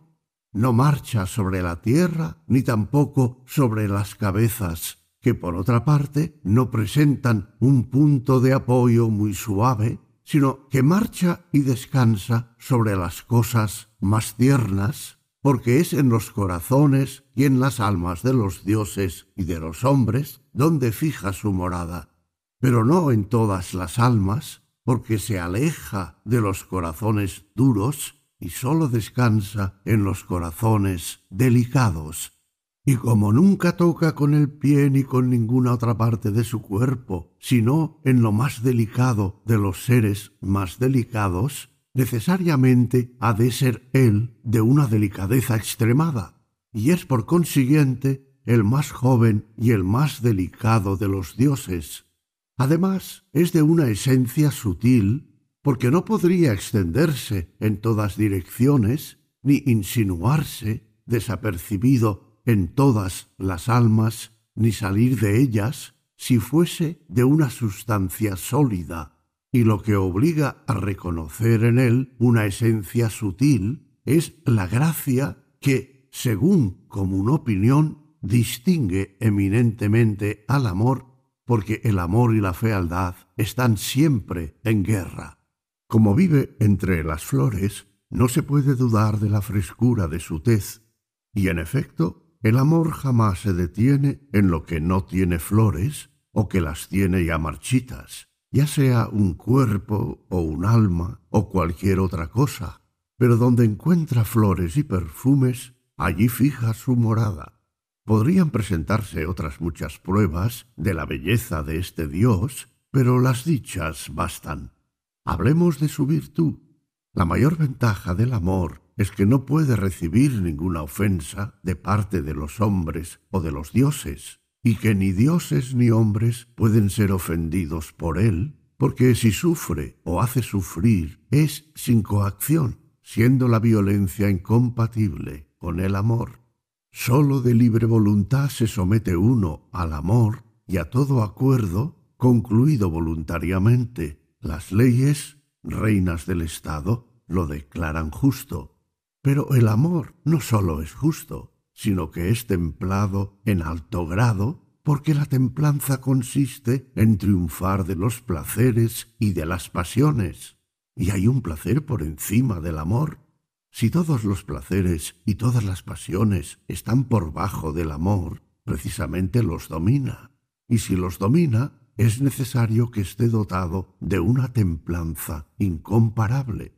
En cuanto a su fuerza, Marte mismo no puede igualarle, porque no es Marte el que posee el amor, sino el amor el que posee a Marte. El amor de Venus, como dicen los poetas, porque el que posee es más fuerte que el objeto poseído, y superar al que supera a los demás no es ser el más fuerte de todos. Después de haber hablado de la justicia, de la templanza y de la fuerza de este Dios, resta probar su habilidad. Tratemos de llenar en cuanto sea posible este vacío. Para honrar mi arte, como Orixímaco ha querido honrar el suyo, Diré que el amor es un poeta tan entendido que convierte en poeta al que quiere, y esto sucede aun cuando sea un extraño a las musas, y en el momento que uno se siente inspirado por el amor lo cual prueba que el amor es notable en esto de llevar a cabo las obras que son la competencia de las musas, porque no se enseña lo que se ignora, como no se da lo que no se tiene. ¿Podrá negarse que todos los seres vivos son obra del amor bajo la relación de su producción y de su nacimiento? Y no vemos en todas las artes el que ha recibido lecciones del amor se hace hábil y célebre mientras que se queda en la oscuridad el que no ha sido inspirado por este Dios? A la pasión y al amor debe Apolo la invención de la medicina, de la adivinación, del arte de asaetear, de modo que puede decirse que el amor es el maestro de Apolo, como de las musas, en cuanto a la música, de Vulcano, respecto del arte de fundir los metales, de Minerva, en el de tejer, de Júpiter, en el de gobernar a los dioses y a los hombres. Si se ha restablecido la concordia entre los dioses, hay que atribuirlo al amor, es decir, a la belleza, porque el amor no se une a la fealdad. Antes del amor, como dije al principio, pasaron entre los dioses muchas cosas deplorables bajo el reinado de la necesidad. Pero en el momento que este dios nació, del amor a lo bello emanaron todos los bienes sobre los dioses y sobre los hombres. He aquí, Fedro, por qué me parece que el amor es muy bello y muy bueno, y que además comunica a los otros estas mismas ventajas. Terminaré con un himno poético. El amor es el que da paz a los hombres, calma a los mares, silencio a los vientos, lecho y sueño a la inquietud. Es el que aproxima a los hombres y los impide ser extraños los unos a los otros, principio y lazo de toda sociedad, de toda reunión amistosa, preside a las fiestas, a los coros y a los sacrificios, llena de dulzura y aleja la rudeza, excita la benevolencia e impide el odio, propicio a los buenos, admirado por los sabios, agradable a los dioses, objeto de emulación para los que no lo conocen aún, tesoro precioso para los que lo poseen, padre del lujo, de las delicias, del placer, de los dulces encantos, de los deseos tiernos, de las pasiones. Vigila a los buenos y desprecia a los malos. En nuestras penas, en nuestros temores, en nuestros disgustos, en nuestras palabras, es nuestro consejero, nuestro sostén y nuestro Salvador. En fin, es la gloria de los dioses y de los hombres el mejor y más precioso Maestro, y de todo mortal debe seguirle y repetir en su honor los himnos de que él mismo se sirve para derramar la dulzura entre los dioses y entre los hombres. A este Dios, oh Fedro, consagro este discurso que ha sido ya festivo y ya serio, según me lo ha sugerido mi propio ingenio. Cuando Agatón hubo concluido su discurso, todos los presentes aplaudieron y declararon que había hablado de una manera digna del dios y de él. Entonces Sócrates, dirigiéndose a Erixímaco, dijo Y bien, hijo de Acúmenes, no tenía yo razón para temer y no fui buen profeta cuando os anuncié que Agatón haría un discurso admirable y me pondría a mí en un conflicto? Ha sido buen profeta, respondió Erixímaco, al anunciarnos que Agatón hablaría bien, pero creo que no lo ha sido al predecir que debería ser un conflicto. Ah, querido mío, repuso Sócrates, ¿quién no se ve en un conflicto teniendo que hablar después de oír un discurso tan bello, tan variado y tan admirable en todas sus partes? y principalmente en su final, cuyas expresiones son de una belleza tan acabada que no se las puede oír sin conmoverse, me siento tan incapaz de decir algo tan bello que lleno de vergüenza habría abandonado el puesto si hubiera podido, porque la elocuencia de Agatón me ha recordado a Gorgias. hasta el punto de sucederme realmente lo que dice Homero. Temía que Agatón, al concluir, lanzase en cierta manera sobre mi discurso la cabeza de Gorgias, este orador terrible, petrificando mi lengua. Al mismo tiempo he conocido que ha sido una ridiculez el haberme comprometido con vosotros a celebrar a mi vez el amor y el haberme alabado de ser sabio en esta materia, yo que no sé alabar cosa alguna.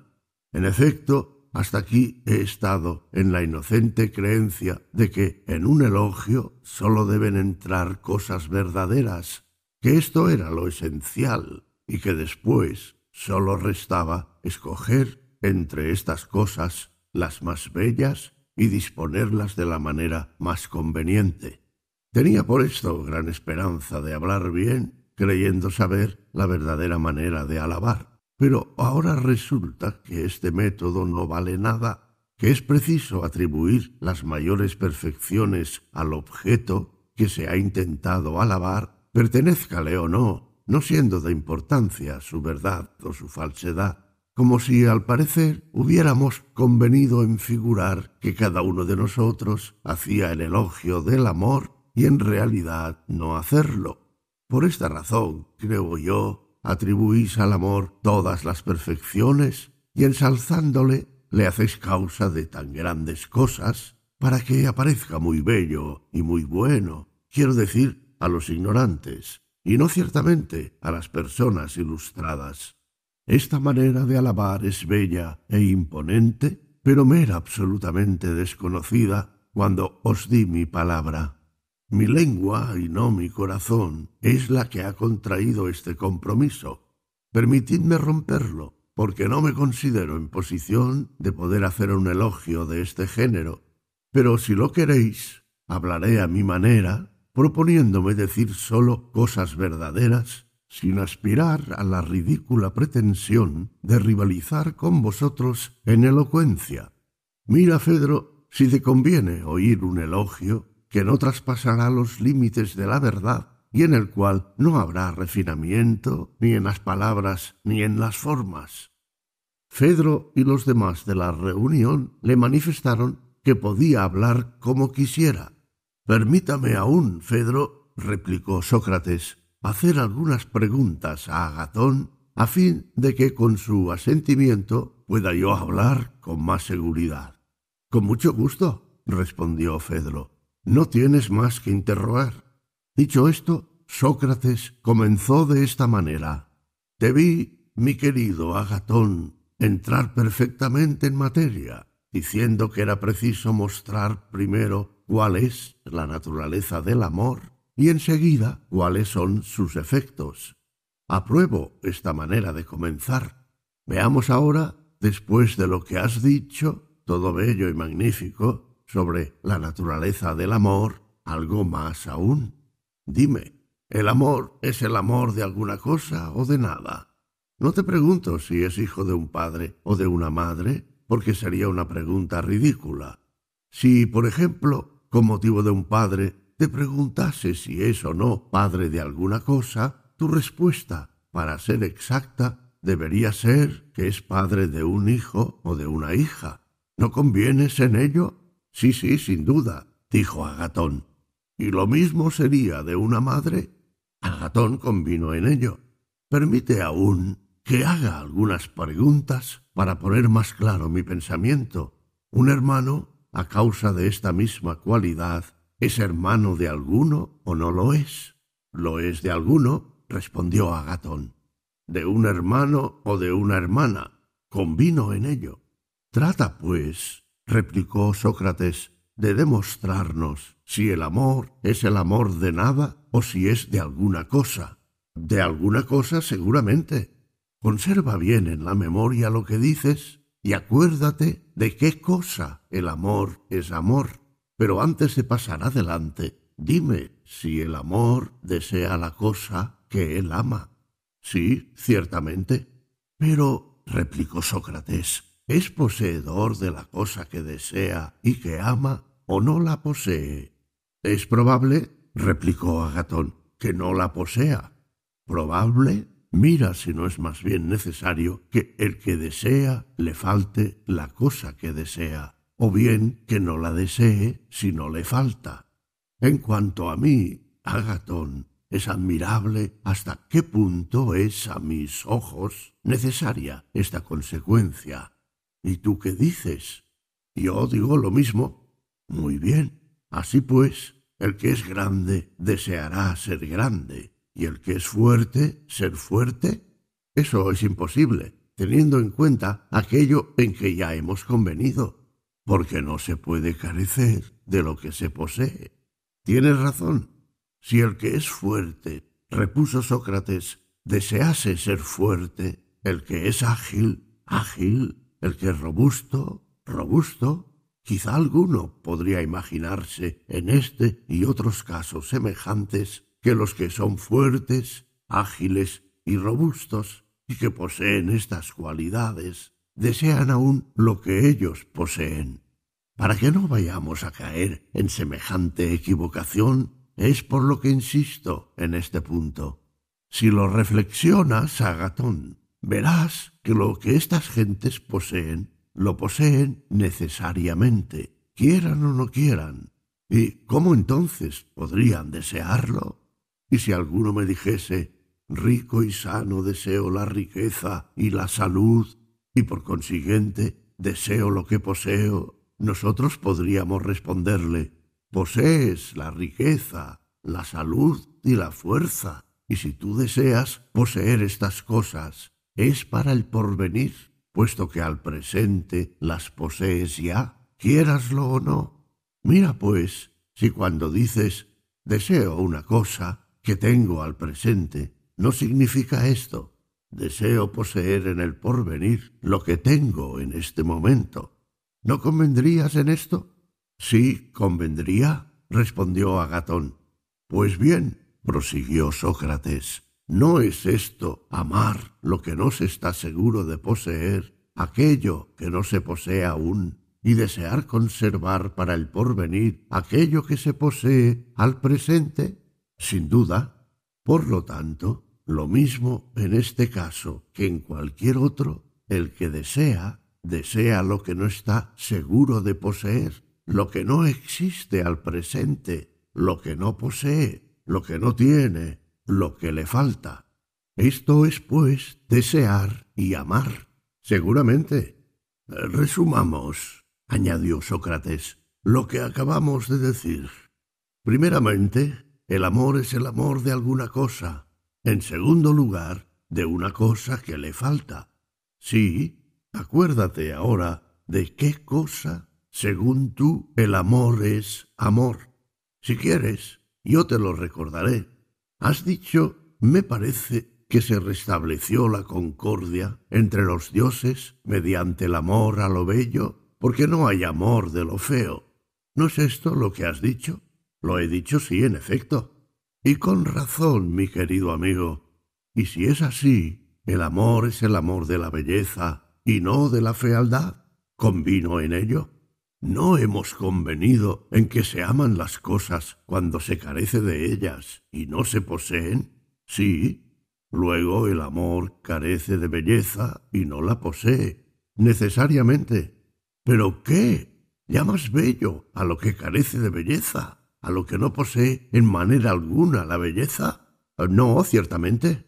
Si es así, ¿sostienes aún que el amor es bello? Temo mucho respondió Agatón, no haber comprendido bien lo que yo mismo decía. Hablas con prudencia, Agatón, pero continúa por un momento respondiéndome. ¿Te parece que las cosas buenas son bellas? Me lo parece. Entonces el amor carece de belleza, y si lo bello es inseparable de lo bueno, el amor carece también de bondad. Es preciso, Sócrates, conformarse con lo que dices porque no hay medio de resistirte. Es, mi querido Agatón, imposible resistir a la verdad. Resistir a Sócrates es bien sencillo, pero te dejo en paz porque quiero referirte la conversación que cierto día tuve con una mujer de Mantinea llamada Diotima. Era mujer muy entendida en punto a amor y lo mismo en muchas otras cosas. Ella fue la que prescribió a los atenienses los sacrificios mediante los que se libraron durante diez años de una peste que los estaba amenazando. Todo lo que sé sobre el amor se lo debo a ella. Voy a referiros lo mejor que pueda y conforme en los principios en que hemos convenido Agatón y yo, la conversación que con ella tuve. Y para ser fiel a tu método, Agatón, explicaré primero lo que es el amor y enseguida cuáles son sus efectos. Me parece más fácil referiros fielmente la conversación que tuve con la extranjera. Había yo dicho a Diotima casi las mismas cosas que acaba de decirnos Agatón, que el amor era un gran dios y el amor de lo bello, y ella se servía de las mismas razones que acabo de emplear yo contra Agatón para probarme que el amor no es ni bello ni bueno. Yo la repliqué. ¿Qué piensas tú, Diotima, entonces? ¿Qué? ¿Será posible que el amor sea feo y malo? Habla mejor, me respondió. ¿Crees que todo lo que no es bello es necesariamente feo? Mucho me lo creo.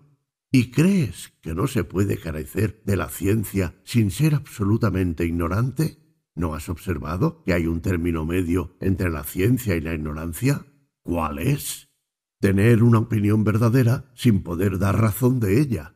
No sabes que esto ni es ser sabio, puesto que la ciencia debe fundarse en razones, ni es ser ignorante, puesto que lo que participa de la verdad no puede llamarse ignorancia. La verdadera opinión ocupa un lugar intermedio entre la ciencia y la ignorancia. Confesé a Diotima que decía verdad. No afirmes, pues, replicó ella, que todo lo que no es bello es necesariamente feo, y que todo lo que no es bueno es necesariamente malo. Y por haber reconocido que el amor no es ni bueno ni bello, no vayas a creer que necesariamente es feo y malo, sino que ocupa un término medio entre estas cosas contrarias. Sin embargo, repliqué yo, todo el mundo está acorde en decir que el amor es un gran Dios. ¿Qué entiendes tú, Sócrates, por todo el mundo? ¿Son los sabios o los ignorantes? Entiendo todo el mundo, sin excepción. ¿Cómo? replicó ella, sonriéndose. ¿Podría pasar por un gran Dios para todos aquellos que ni aun por Dios le reconocen? ¿Cuáles pueden ser esos? Tú y yo, respondió ella. ¿Cómo puedes probármelo? No es difícil. Respóndeme. ¿No dices que todos los dioses son bellos y dichosos? ¿O te atreverías a sostener que hay uno que no sea ni dichoso ni bello? Oh, no, no, por Júpiter. ¿No llamas dichosos a aquellos que poseen cosas bellas y buenas? Seguramente. Pero ¿estás conforme en que el amor desea las cosas bellas y buenas y que el deseo es una señal de privación? En efecto, estoy conforme en eso. ¿Cómo entonces, repuso Diotima, es posible que el amor sea un dios, estando privado de lo que es bello y bueno? Eso, a lo que parece, no puede ser en manera alguna. ¿No ves, por consiguiente, que también tú piensas que el amor no es un dios? ¿Pero qué? le respondí. ¿Es que el amor es mortal? No, de ninguna manera. Pero, en fin, tío Tima, dime qué es. Es, como dije antes, una cosa intermedia entre lo mortal y lo inmortal. Pero, ¿qué es, por último? Un gran demonio, Sócrates, porque todo demonio ocupa un lugar intermedio entre los dioses y los hombres. ¿Cuál es? le dije, la función propia de un demonio lo de ser intérprete y mediador entre los dioses y los hombres, llevar al cielo las súplicas y los sacrificios de estos últimos y comunicar a los hombres las órdenes de los dioses y la remuneración de los sacrificios que les han ofrecido. Los demonios llenan el intervalo que separa el cielo de la tierra, son el lazo que une al gran todo, de ellos procede toda la esencia adivinatoria y el arte de los sacerdotes con relación a los sacrificios, a los misterios, a los encantamientos, a las profecías y a la magia. La naturaleza divina, como no entra nunca en comunicación directa con el hombre, se vale de los demonios para relacionarse y conversar con los hombres, ya durante la vigilia, ya durante el sueño. El que es sabio en todas estas cosas es demoníaco, y el que es hábil en todo lo demás, en las artes y oficios, es un simple operario. Los demonios son muchos y de muchas clases y el amor es uno de ellos. ¿A qué padres debe su nacimiento? Pregunté a Diotima. Voy a decírtelo, aunque la historia es larga. Cuando el nacimiento de Venus hubo entre los dioses un gran festín en el que se encontraba, entre otros, Poros, hijo de Metis. Después de la comida, Penia se puso a la puerta para mendigar algunos desperdicios. En este momento, Poros embriagado con el néctar, porque aún no se hacía uso del vino, salió de la sala y entró en el jardín de Júpiter, donde el sueño no tardó en cerrar sus cargados ojos. Entonces Penia, estrechada por su estado de penuria, se propuso tener un hijo de Poros. Fue a acostarse con él y se hizo madre del amor. Por esta razón el amor se hizo el compañero y servidor de Venus porque fue concebido el mismo día en que ella nació, además de que el amor ama naturalmente la belleza y Venus es bella. Y ahora, como hijo de Poros y de Penia, he aquí cuál fue su herencia.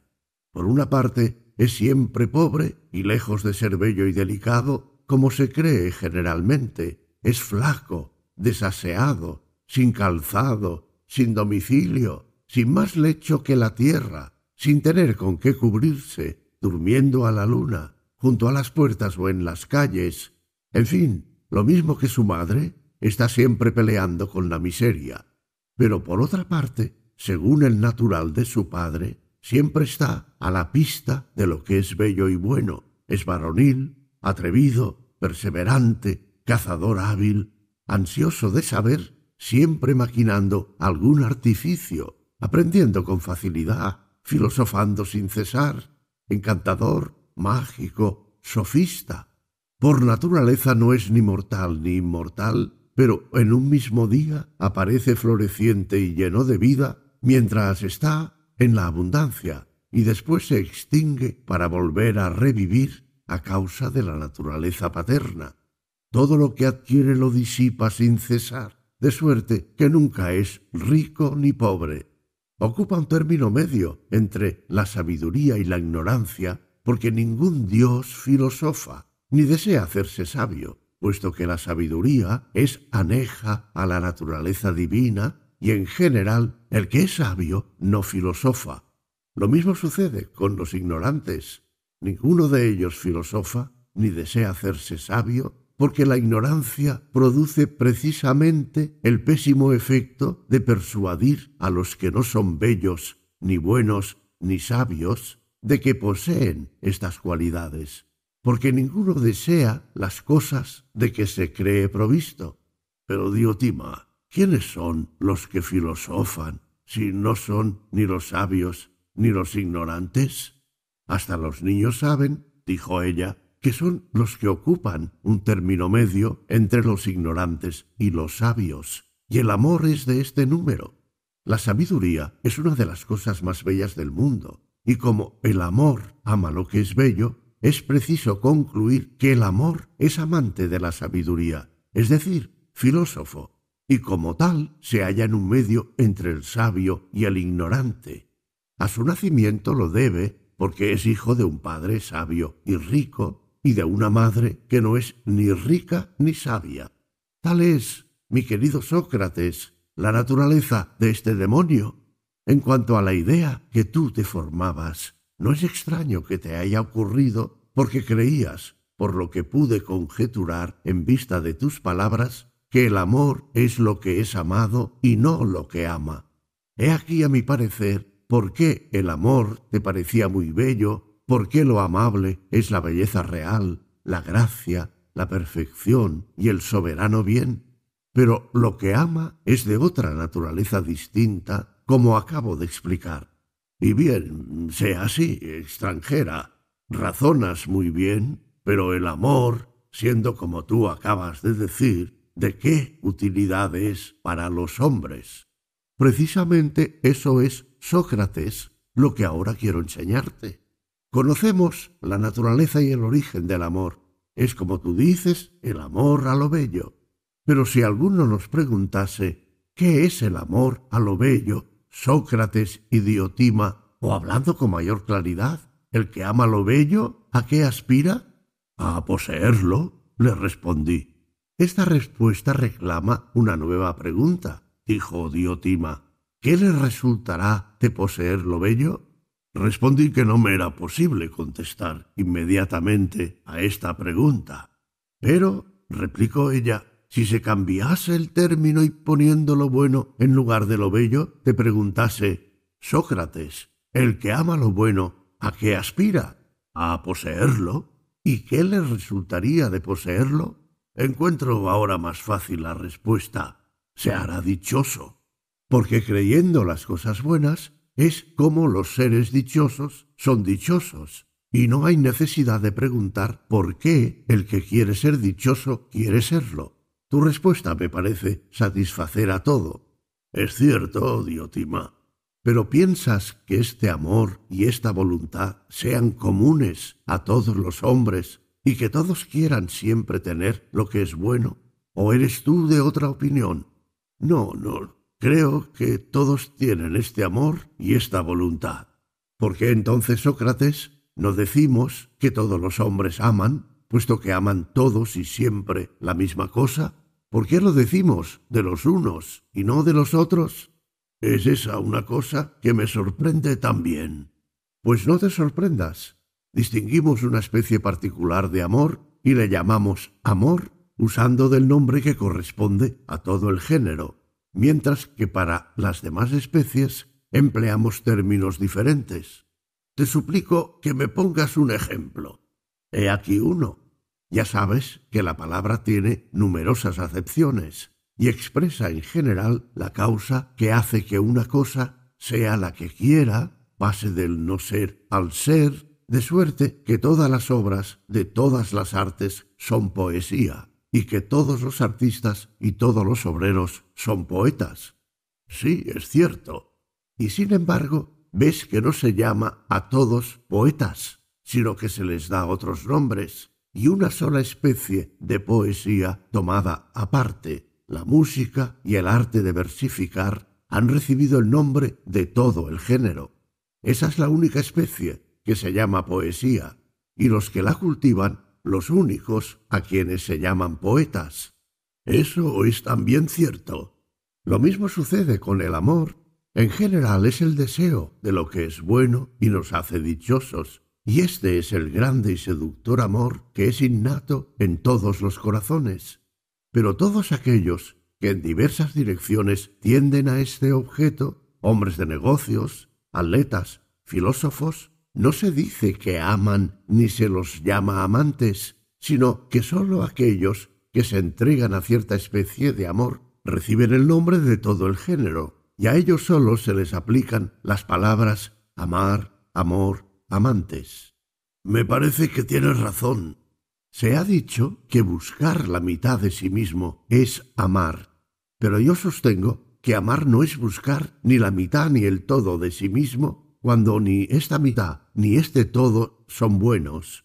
Y la prueba, amigo mío, es que consentimos en dejarnos cortar el brazo o la pierna, aunque nos pertenecen, si creemos que estos miembros están atacados de un mal incurable.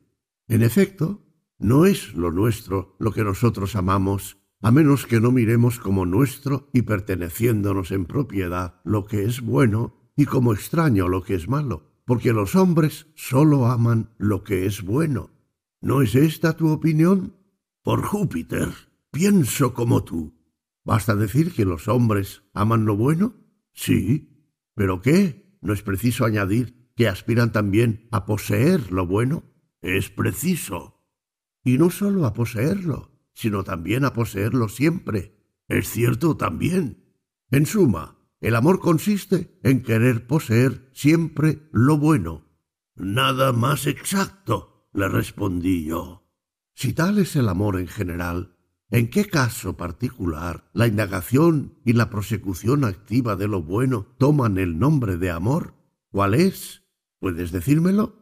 No, Diotima, porque si pudiera decirlo, no admiraría tu sabiduría, ni vendría cerca de ti para aprender estas verdades. Voy a decírtelo, es la producción de la belleza, ya mediante el cuerpo, ya mediante el alma. Vaya un enigma que reclama un adivino para descifrarle. Yo no le comprendo. Voy a hablar con más claridad. Todos los hombres, Sócrates, son capaces de engendrar mediante el cuerpo y mediante el alma, y cuando han llegado a cierta edad, su naturaleza exige el producir. En la fealdad no se puede producir, y sí sólo en la belleza. La unión del hombre y de la mujer es una producción, y esta producción es una obra divina, fecundación y generación, a que el ser mortal debe su inmortalidad. Pero estos efectos no pueden realizarse en lo que es discordante, porque la fealdad no puede concordar con nada de lo que es divino. Esto solo puede hacerlo la belleza. La belleza, respecto a la generación, es semejante al destino y a Lucina. Por esta razón, cuando el ser fecundante se aproxima a lo bello, lleno de amor y de alegría, se dilata, engendra, produce, por el contrario, si se aproxima a lo feo, triste y remiso, se estrecha, se tuerce, se contrae y no engendra, sino que comunica con dolor su germen fecundo. De aquí, en el ser fecundante y lleno de vigor para producir, esa ardiente prosecución de la belleza que debe liberarle de los dolores del alumbramiento. Porque la belleza, Sócrates, no es, como tú te imaginas, el objeto del amor. Pues, ¿cuál es el objeto del amor? Es la generación y la producción de la belleza. Sea así, respondí yo. No hay que dudar de ello, replicó. Pero, ¿por qué el objeto del amor es la generación? Porque es la generación la que perpetúa la familia de los seres animados y le da la inmortalidad que consiente la naturaleza mortal pues conforme a lo que ya hemos convenido, es necesario unir al deseo de lo bueno el deseo de la inmortalidad, puesto que el amor consiste en aspirar a que lo bueno nos pertenezca siempre. De aquí se sigue que la inmortalidad es igualmente el objeto del amor. Tales fueron las lecciones que me dio Diotima en nuestras conversaciones sobre el amor. Me dijo un día ¿Cuál es tu opinión, Sócrates, la causa de este deseo y de este amor? ¿No has observado en qué estado excepcional se encuentran todos los animales volátiles y terrestres cuando sienten el deseo de engendrar? ¿No les ves como enfermizos, efecto de la agitación amorosa que les persigue durante el emparejamiento y después, cuando se trata del sostén de la prole ¿No ves cómo los más débiles se preparan para combatir a los más fuertes hasta perder la vida? ¿Y cómo se imponen el hambre y toda clase de privaciones para hacerla vivir? Respecto a los hombres, puede creerse que es por razón el obrar así, pero los animales, ¿de dónde les vienen estas disposiciones amorosas? ¿Podrías decirlo? Le respondí que lo ignoraba. ¿Y esperas? replicó ella, hacerte nunca sabio en amor si ignoras una cosa como esta? Pero repito, Diotima, que esta es la causa de venir yo en tu busca, porque sé que tengo necesidad de tus lecciones. Explícame eso mismo sobre que me pides explicación y todo lo demás que se refiere al amor. Pues bien, si crees que el objetivo natural del amor es aquel en que hemos convenido muchas veces, mi pregunta no debe turbarte, porque ahora, como entes, es la naturaleza mortal la que aspira a perpetuarse y a hacerse inmortal en cuanto es posible, y su único medio es el nacimiento que sustituye un individuo viejo con un individuo joven. En efecto, bien que se diga de un individuo desde su nacimiento hasta su muerte, que vive y que es siempre el mismo, sin embargo, en realidad no está nunca ni en el mismo estado ni en el mismo desarrollo. sino que todo muere y renace sin cesar en él, sus cabellos, su carne, sus huesos, su sangre, en una palabra, todo su cuerpo, y no sólo su cuerpo, sino también su alma, sus hábitos, sus costumbres, sus opiniones, sus deseos, sus placeres, sus penas, sus temores, todas sus afecciones no subsisten siempre las mismas, sino que nacen y mueren continuamente. Pero lo más sorprendente es que no solamente nuestros conocimientos nacen y mueren en nosotros de la misma manera, porque en este concepto también mudamos sin cesar, sino que cada uno de ellos en particular pasa por las mismas vicisitudes. En efecto, lo que se llama reflexionar se refiere a un conocimiento que se borra, porque el olvido es la extinción de un conocimiento, porque la reflexión, formando un nuevo recuerdo en lugar del que se marcha, conserva en nosotros este conocimiento, si bien creemos que es el mismo. Así se conservan todos los seres mortales. No subsisten absolutamente y siempre los mismos, como sucede a lo que es divino, sino que el que marcha y el que envejece deja en su lugar un individuo joven semejante a lo que él mismo había sido. He aquí, Sócrates, como todo lo que es mortal participa de la inmortalidad, y lo mismo el cuerpo que todo lo demás. En cuanto al ser inmortal, sucede lo mismo por una razón diferente. No, no te sorprendas si todos los seres animados estiman tanto sus renuevos, porque la solicitud y el amor que les anima no tiene otro origen que esta sed de inmortalidad. Eh, después que me habló de esta manera, le dije, lleno de admiración, Muy bien, muy sabia Diotima, pero ¿pasan las cosas así realmente? Ella, con un tono de consumado sofista, me dijo, No lo dudes, Sócrates, y si quieres reflexionar ahora sobre la ambición de los hombres, te parecerá su conducta poco conforme con estos principios si no te fijas en que los hombres están poseídos del deseo de crearse un nombre y de adquirir una gloria inmortal en la posteridad, y que este deseo, más que el amor paterno, es el que les hace despreciar todos los peligros, comprometer su fortuna, resistir todas las fatigas y sacrificar su misma vida. Piensas, en efecto, que Alceste hubiera sufrido la muerte en lugar de Admete, que Aquiles la hubiera buscado por vengar a Patroclo y que vuestro Codro se hubiera sacrificado por asegurar el reinado de sus hijos, si todos ellos no hubiesen esperado dejar tras sí este inmortal recuerdo de su virtud que vive aún entre nosotros? De ninguna manera, prosiguió Diotima, pero por esta inmortalidad de la virtud, por esta noble gloria, no hay nadie que no se lance y yo creo, a conseguirla, con tanto más ardor cuanto más virtuoso sea el que la prosiga, porque todos tienen amor a lo que es inmortal. Los que son fecundos con relación al cuerpo aman las mujeres y se inclinan con preferencia a ellas, creyendo asegurar, mediante la procreación de los hijos, la inmortalidad la perpetuidad de su nombre y la felicidad que se imaginan en el curso de los tiempos. Pero los que son fecundos con relación al espíritu, aquí Diotima, interrumpiéndose, añadió, porque los hay que son más fecundos de espíritu que de cuerpo para las cosas que al espíritu toca producir.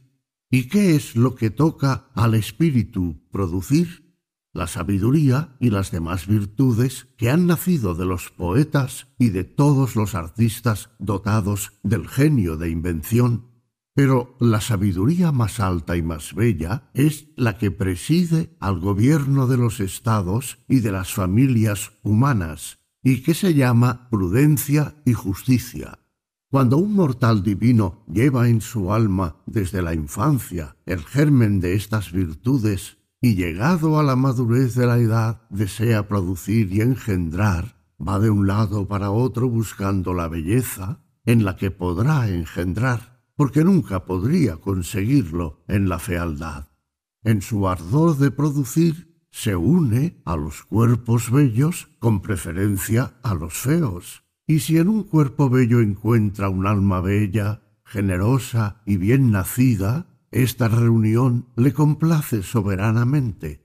Cerca de un ser semejante pronuncia numerosos y elocuentes discursos sobre la virtud, sobre los deberes y las ocupaciones del hombre de bien, y se consagra a instruirle porque el contacto y el comercio de la belleza le hacen engendrar y producir aquello cuyo germen se encuentra ya en él.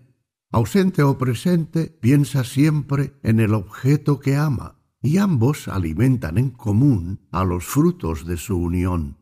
De esta manera, el lazo y la afección que ligan el uno al otro son mucho más íntimos y mucho más fuertes que los de la familia, porque estos hijos de su inteligencia son más bellos y más inmortales, y no hay nadie que no prefiera tales hijos a cualquier otra posteridad si considera y admira las producciones que Homero, Hesíodo y los demás poetas han dejado si tiene en cuenta la nombradía y la memoria imperecedera que estos inmortales hijos han proporcionado a sus padres, o bien si recuerda los hijos que Licurgo ha dejado tras de sí en la Cedemonia y que han sido gloria de esta ciudad, y me atrevo a decir que de la Grecia entera, Solón lo mismo es honrado por vosotros como padre de las leyes, y otros muchos hombres grandes lo son también en diversos países,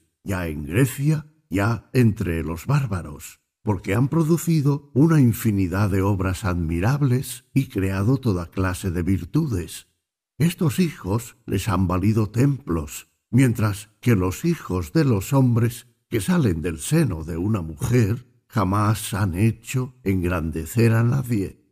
Quizá Sócrates He llegado a iniciarte hasta en los misterios del amor, pero en cuanto al último grado de la iniciación y a las revelaciones más secretas, para las que todo lo que acabo de decir no es más que una preparación, no sé si, ni aun bien dirigido, podría tu espíritu elevarse hasta ellas. Yo, sin embargo, continuaré sin que se entibie mi celo. Trata de seguirme lo mejor que puedas, el que quiere aspirará a este objeto por el verdadero camino. Debe desde su juventud comenzar a buscar los cuerpos bellos. Debe además, si está bien dirigido, amar uno solo, y en el engendrar y producir bellos discursos.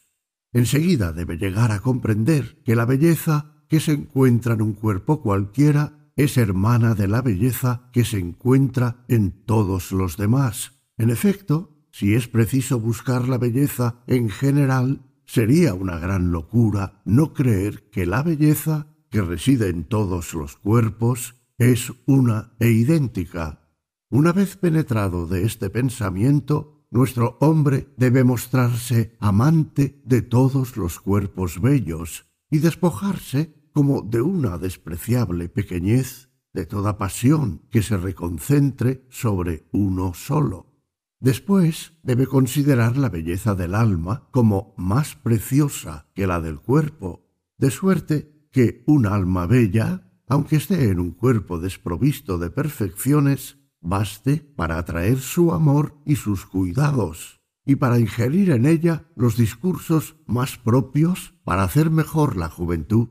Siguiendo así se verá necesariamente conducido a contemplar la belleza que se encuentra en las acciones de los hombres y en las leyes, a ver que esta belleza por todas partes es idéntica a sí misma y hacer por consiguiente poco caso de la belleza corporal. De las acciones de los hombres deberá pasar a las ciencias para contemplar en ellas la belleza, y entonces teniendo una idea más amplia de lo bello, no se verá encadenado como un esclavo en el estrecho amor de la belleza de un joven, de un hombre o de una sola acción, sino que lanzado en el océano de la belleza y extendiendo sus miradas sobre este espectáculo, producirá con inagotable fecundidad los discursos y pensamientos más grandes de la filosofía, hasta que asegurado y engrandecido su espíritu por esta sublime contemplación, sólo perciba una ciencia, la de lo bello. Préstame ahora, Sócrates, toda la atención de que eres capaz. El que en los misterios de amor se haya elevado hasta el punto en que estamos, después de haber recorrido en orden conveniente todos los grados de lo bello y llegado por último al término de la iniciación, percibirá como un relámpago una belleza maravillosa, aquella, oh Sócrates, que era objeto de todos sus trabajos anteriores. Belleza eterna, increada e imperecible, exenta de aumento y de disminución. Belleza que no es bella en tal parte y fea en cual otra, bella sólo en tal tiempo y no en tal otro, bella bajo una relación y fea bajo otra, bella en tal lugar y fea en cualquier otro, bella para estos y fea para aquellos, belleza que no tiene nada de sensible como el semblante o las manos, ni nada de corporal, que tampoco es este discurso o esta ciencia, que no reside en ningún ser diferente de ella misma, en un animal, por ejemplo, o en la tierra, o en el cielo o en otra cosa, sino que existe eterna y absolutamente por sí misma y en sí misma. De ella participan todas las demás bellezas, sin que el nacimiento ni la destrucción de éstas cansen, ni la menor disminución, ni el menor aumento en aquellas, ni la modifiquen en nada. Cuando de las bellezas inferiores se ha elevado mediante un amor bien entendido de los jóvenes hasta la belleza perfecta, y se comienza a entreverla, se llega casi al término, porque el camino recto del amor, ya se guíe por sí mismo, ya sea guiado por otro, es comenzar por las bellezas inferiores y elevarse hasta la belleza suprema, pasando, por decirlo así, por todos los grados de la escala de un solo cuerpo bello a dos, de dos a todos los demás, de los bellos cuerpos a las bellas ocupaciones, de las bellas ocupaciones a las bellas ciencias, hasta que de ciencia en ciencia se llega a la ciencia por excelencia, que no es otra que la ciencia de lo bello mismo, y se concluye por conocerla tal como es en sí. Oh, mi querido Sócrates, prosiguió la extranjera de Mantinea, si por algo tiene mérito esta vida, es por la contemplación de la belleza absoluta, y si tú llegas algún día a conseguirlo, ¿qué te parecerán, cotejado con ella, el oro y los adornos, los niños hermosos y los jóvenes bellos, cuya vista al presente te turba y te encanta hasta el punto de que tú y muchos otros por ver sin cesar a los que amáis, por estar sin cesar con ellos, si esto fuese posible, os privaríais con gusto de comer y de beber, y pasaríais la vida tratándolos y contemplándolos de continuo? ¿Qué pensaremos de un mortal a quien fuese dado contemplar la belleza pura, simple, sin mezcla, no revestida de carne ni de colores humanos y de las demás vanidades perecibles, sino siendo la belleza divina misma? ¿Crees que sería una suerte desgraciada tener sus miradas fijas en ella y gozar de la contemplación y amistad de semejante objeto? ¿No crees, por el contrario, que este hombre, siendo el único que en este mundo percibe lo bello, mediante el órgano propio para percibirlo, podrá crear no imágenes de virtud, puesto que no se une a imágenes, sino virtudes verdaderas, pues que es la verdad a la que se consagra. Ahora bien, sólo al que produce y alimenta la verdadera virtud corresponde el ser amado por Dios, y si algún hombre debe ser inmortal, es seguramente éste, Tales fueron, mi querido Fedro, y vosotros que me escucháis, los razonamientos de Diotima. Ellos me han convencido y a mi vez trato yo de convencer a los demás de que, para conseguir un bien tan grande, la naturaleza humana difícilmente encontraría un auxiliar más poderoso que el amor. Y así digo que todo hombre debe honrar al amor. En cuanto a mí, honro todo lo que a él se refiere, lo hago objeto de un culto muy particular, le recomiendo a los demás y en este mismo momento acabo de celebrar lo mejor que he podido, como constantemente lo estoy haciendo, el poder y la fuerza del amor. Y ahora, Fedro, mira si puede llamarse este discurso un elogio del amor, y si no, dale el nombre que te acomode. Después de haber Sócrates hablado de esta manera, se le prodigaron los aplausos, pero Aristófanes se disponía a hacer algunas observaciones, porque Sócrates en su discurso había hecho alusión a una cosa que él había dicho cuando repentinamente se oyó un ruido en la puerta exterior a la que llamaban con golpes repetidos, y parecía que las voces procedían de jóvenes ebrios y de una tocadora de flauta. Esclavos. gritó Agatón. Mirad qué es eso. Si es alguno de nuestros amigos, decidles que entren, y si no son, decidles que hemos cesado de beber y que estamos descansando. Un instante después oímos en el patio la voz de Alcibíades, medio ebrio, y diciendo a gritos ¿Dónde, dónde está Agatón? Llevadme cerca de Agatón. Entonces algunos de sus compañeros y la tocadora de flauta le cogieron por los brazos y le condujeron a la puerta de nuestra sala. Alcibíades se detuvo y vimos que llevaba la cabeza adornada con una espesa corona de violetas y hiedra con numerosas guirnaldas. Amigos, os saludo. ¿Queréis admitir a vuestra mesa a un hombre que ha vivido ya cumplidamente? O nos marcharemos después de haber coronado a Agatón, que es el objeto de nuestra visita? Me ha sido imposible venir ayer, pero heme aquí ahora con mis guirnaldas sobre la cabeza para ceñir con ellas la frente del más sabio y más bello de los hombres, si me es permitido hablar así. ¿Os reís de mí porque estoy ebrio? Reíd cuanto queráis. Yo sé que digo la verdad. Pero veamos, Responded, ¿entraré bajo esta condición o no entraré? ¿Beberéis conmigo o no? Entonces gritaron de todas partes, Que entre sí, que tome asiento, que entre. Agatón mismo le llamó. Alcibíades se adelantó, conducido por sus compañeros, y ocupado en quitar sus guirnaldas para coronar a Agatón, no vio a Sócrates, a pesar de que se hallaba frente por frente de él, y fue a colocarse entre Sócrates y Agatón, pues Sócrates había hecho sitio para que se sentara. Luego que Alcibíades se sentó, abrazó a Agatón y le coronó. Esclavos, dijo Agatón, descalzad a Alcibíades, quedará en este escamo con nosotros y será el tercero. Con gusto, respondió Alcibíades, pero ¿cuál es vuestro tercer bebedor? Al mismo tiempo se vuelve y ve a Sócrates.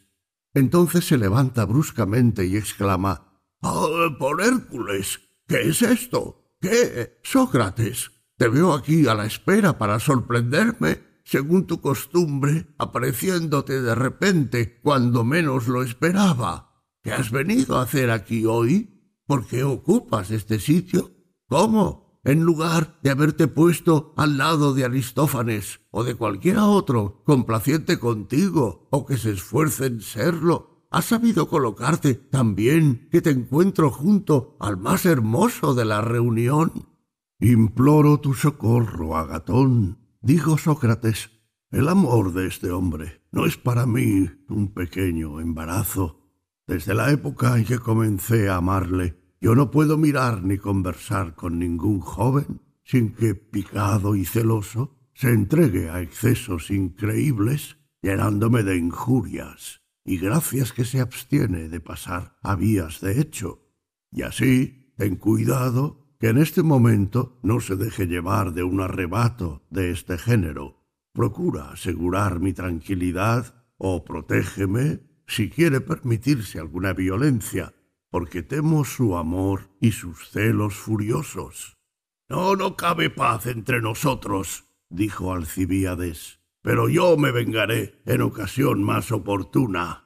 Ahora, Agatón, alárgame una de tus guirnaldas para ceñir con ella la cabeza maravillosa de este hombre.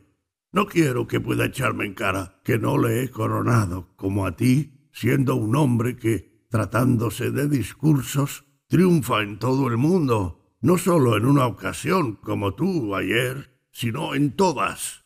Mientras explicaba de esta manera, tomó algunas guirnaldas, coronó a Sócrates y se sentó en el escaño. Luego que se vio en su asiento, dijo Y bien, amigos míos, ¿qué hacemos? Me parecéis excesivamente comedidos, y yo no puedo consentirlo. Es preciso beber. Este es el trato que hemos hecho. Me constituyo yo mismo en rey del festín hasta que hayáis bebido como es indispensable. Agatón, que me traigan alguna copa grande si la tenéis, y si no, esclavo, dame ese vaso que está allí, porque ese vaso ya lleva más de ocho cotilas. Después de hacerle llenar Alcibíades se lo bebió el primero y luego hizo llenarle para Sócrates, diciendo que no se achaque a malicia lo que voy a hacer, porque Sócrates podrá beber cuanto quiera y jamás se le verá ebrio. Llenado el vaso por el esclavo, Sócrates bebió. Entonces Erixímaco, tomando la palabra, ¿Qué haremos, Alcibíades? ¿Seguiremos bebiendo sin hablar ni cantar? ¿Y nos contentaremos con hacer lo mismo que hacen los que sólo matan la sed? Alcibíades respondió, Ah, yo te saludo, Erixímaco, digno hijo del mejor y más sabio de los padres.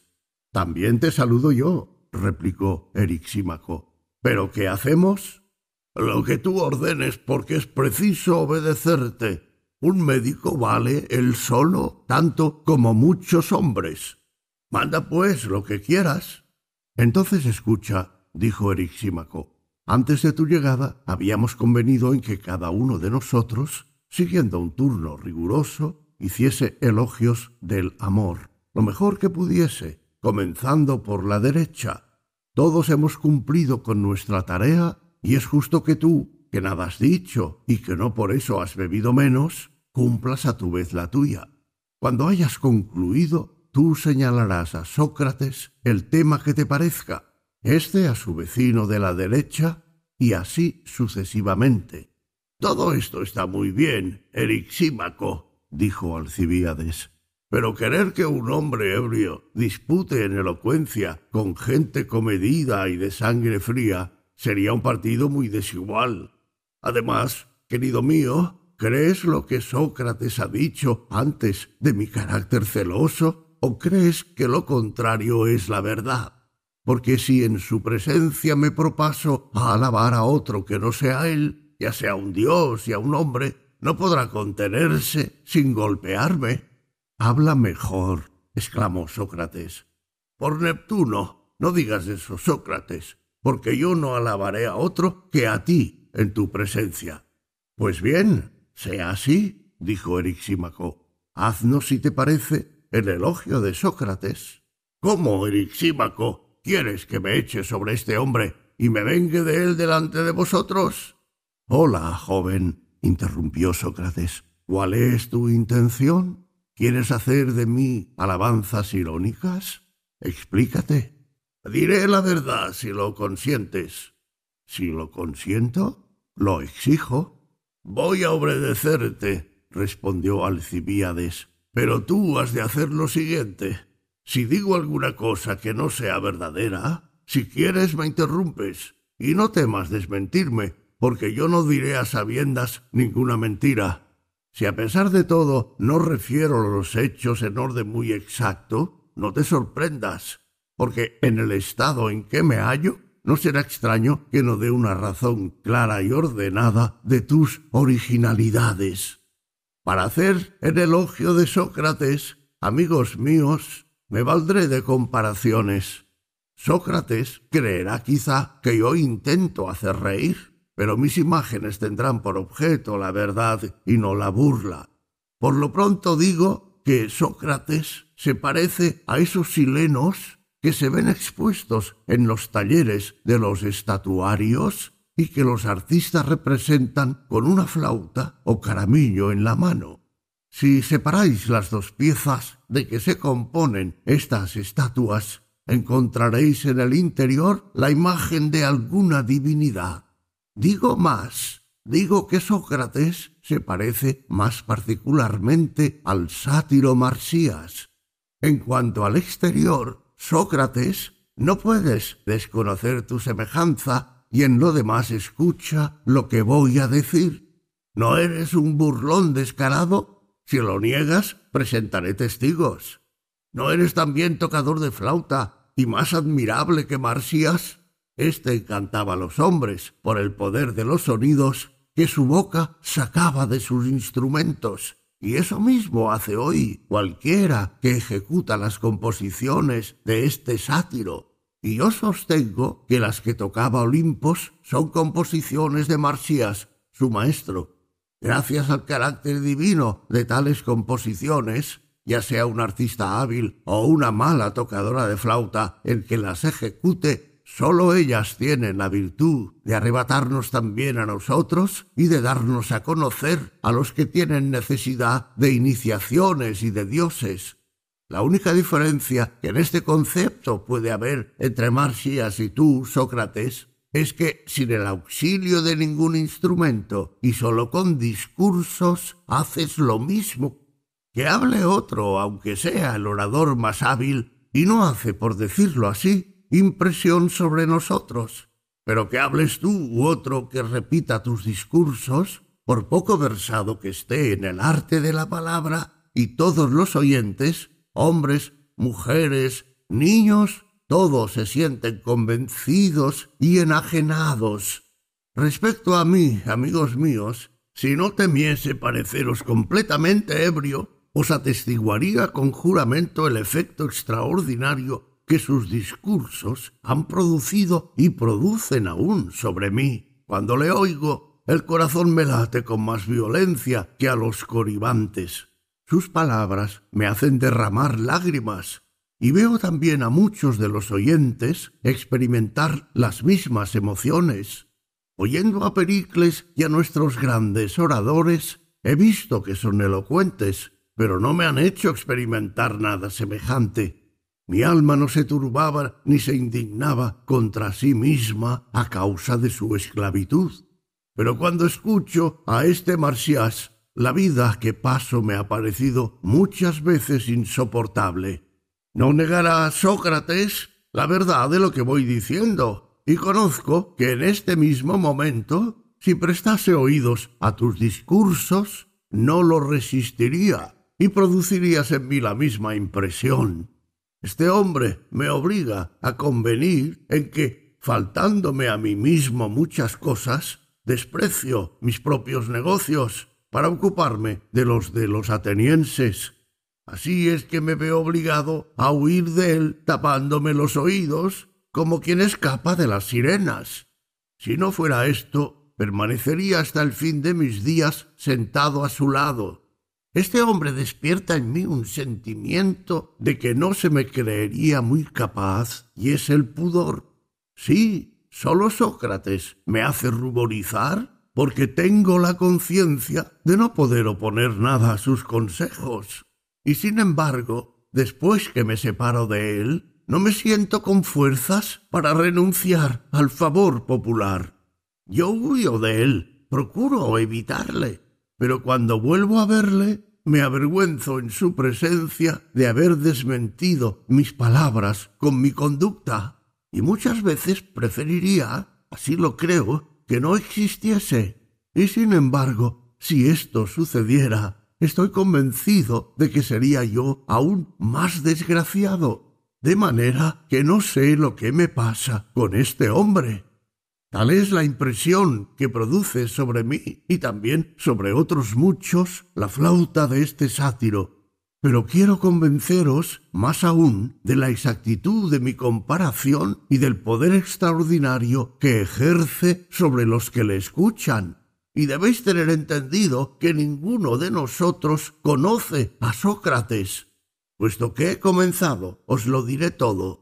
Ya veis el ardor que manifiesta Sócrates por los jóvenes hermosos, con qué empeño los busca y hasta qué punto está enamorado de ellos.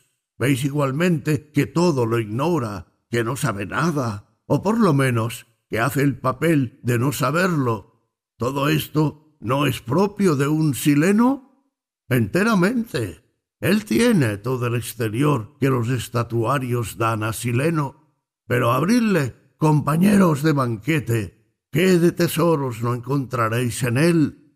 Sabed que la belleza de un hombre es para él el objeto más indiferente. No es posible imaginar hasta qué punto la desdeña, así como la riqueza y las demás ventajas envidiadas por el vulgo. Sócrates las mira todas como de ningún valor, y a nosotros mismos como si fuéramos nada, y pasa toda su vida burlándose y chanceándose de todo el mundo.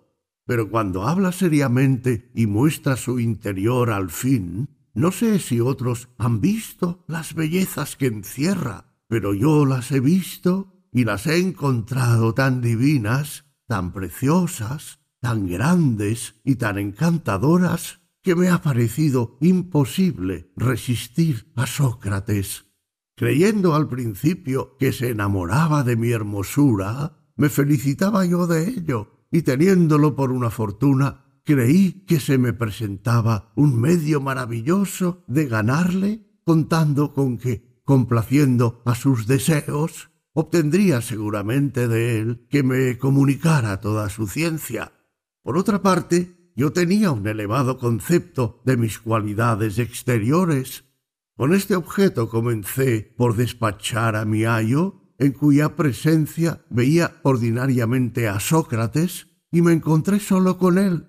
Es preciso que os diga la verdad toda. Estadme atentos. Y tú, Sócrates, repréndeme si falto a la exactitud.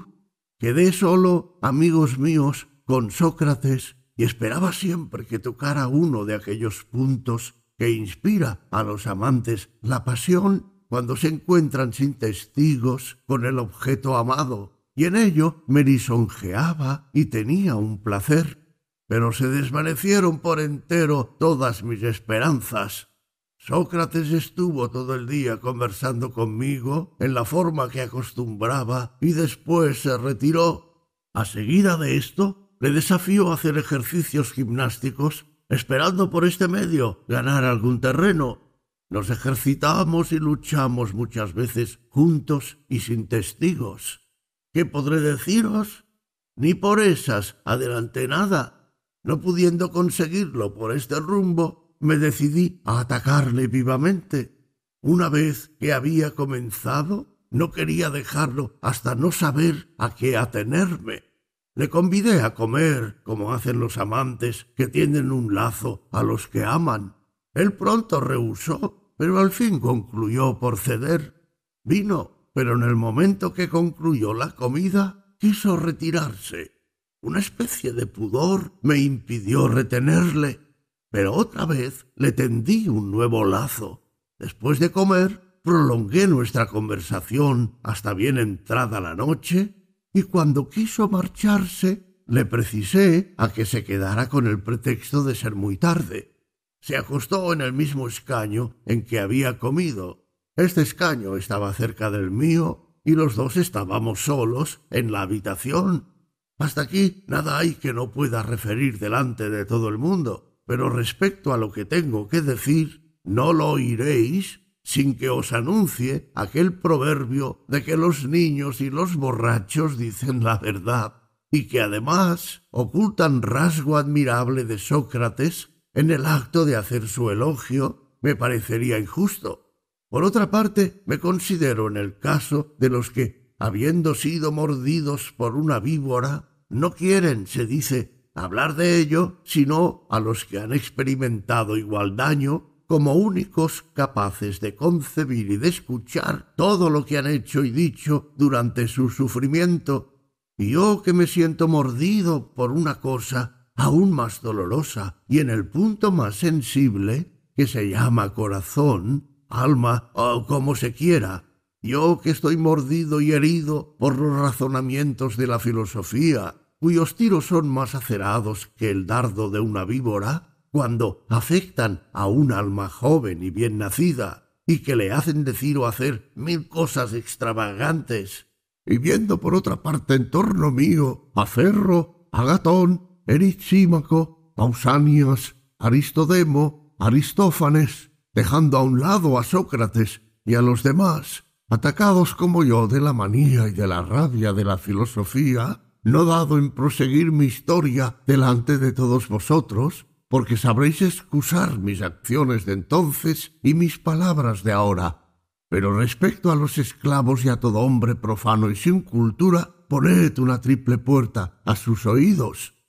Luego que, amigos míos, se mató la luz y los esclavos se retiraron, creí que no debía andar en rodeos con Sócrates y que debía decirle mi pensamiento francamente. Le toqué y le dije Sócrates, ¿duermes? No.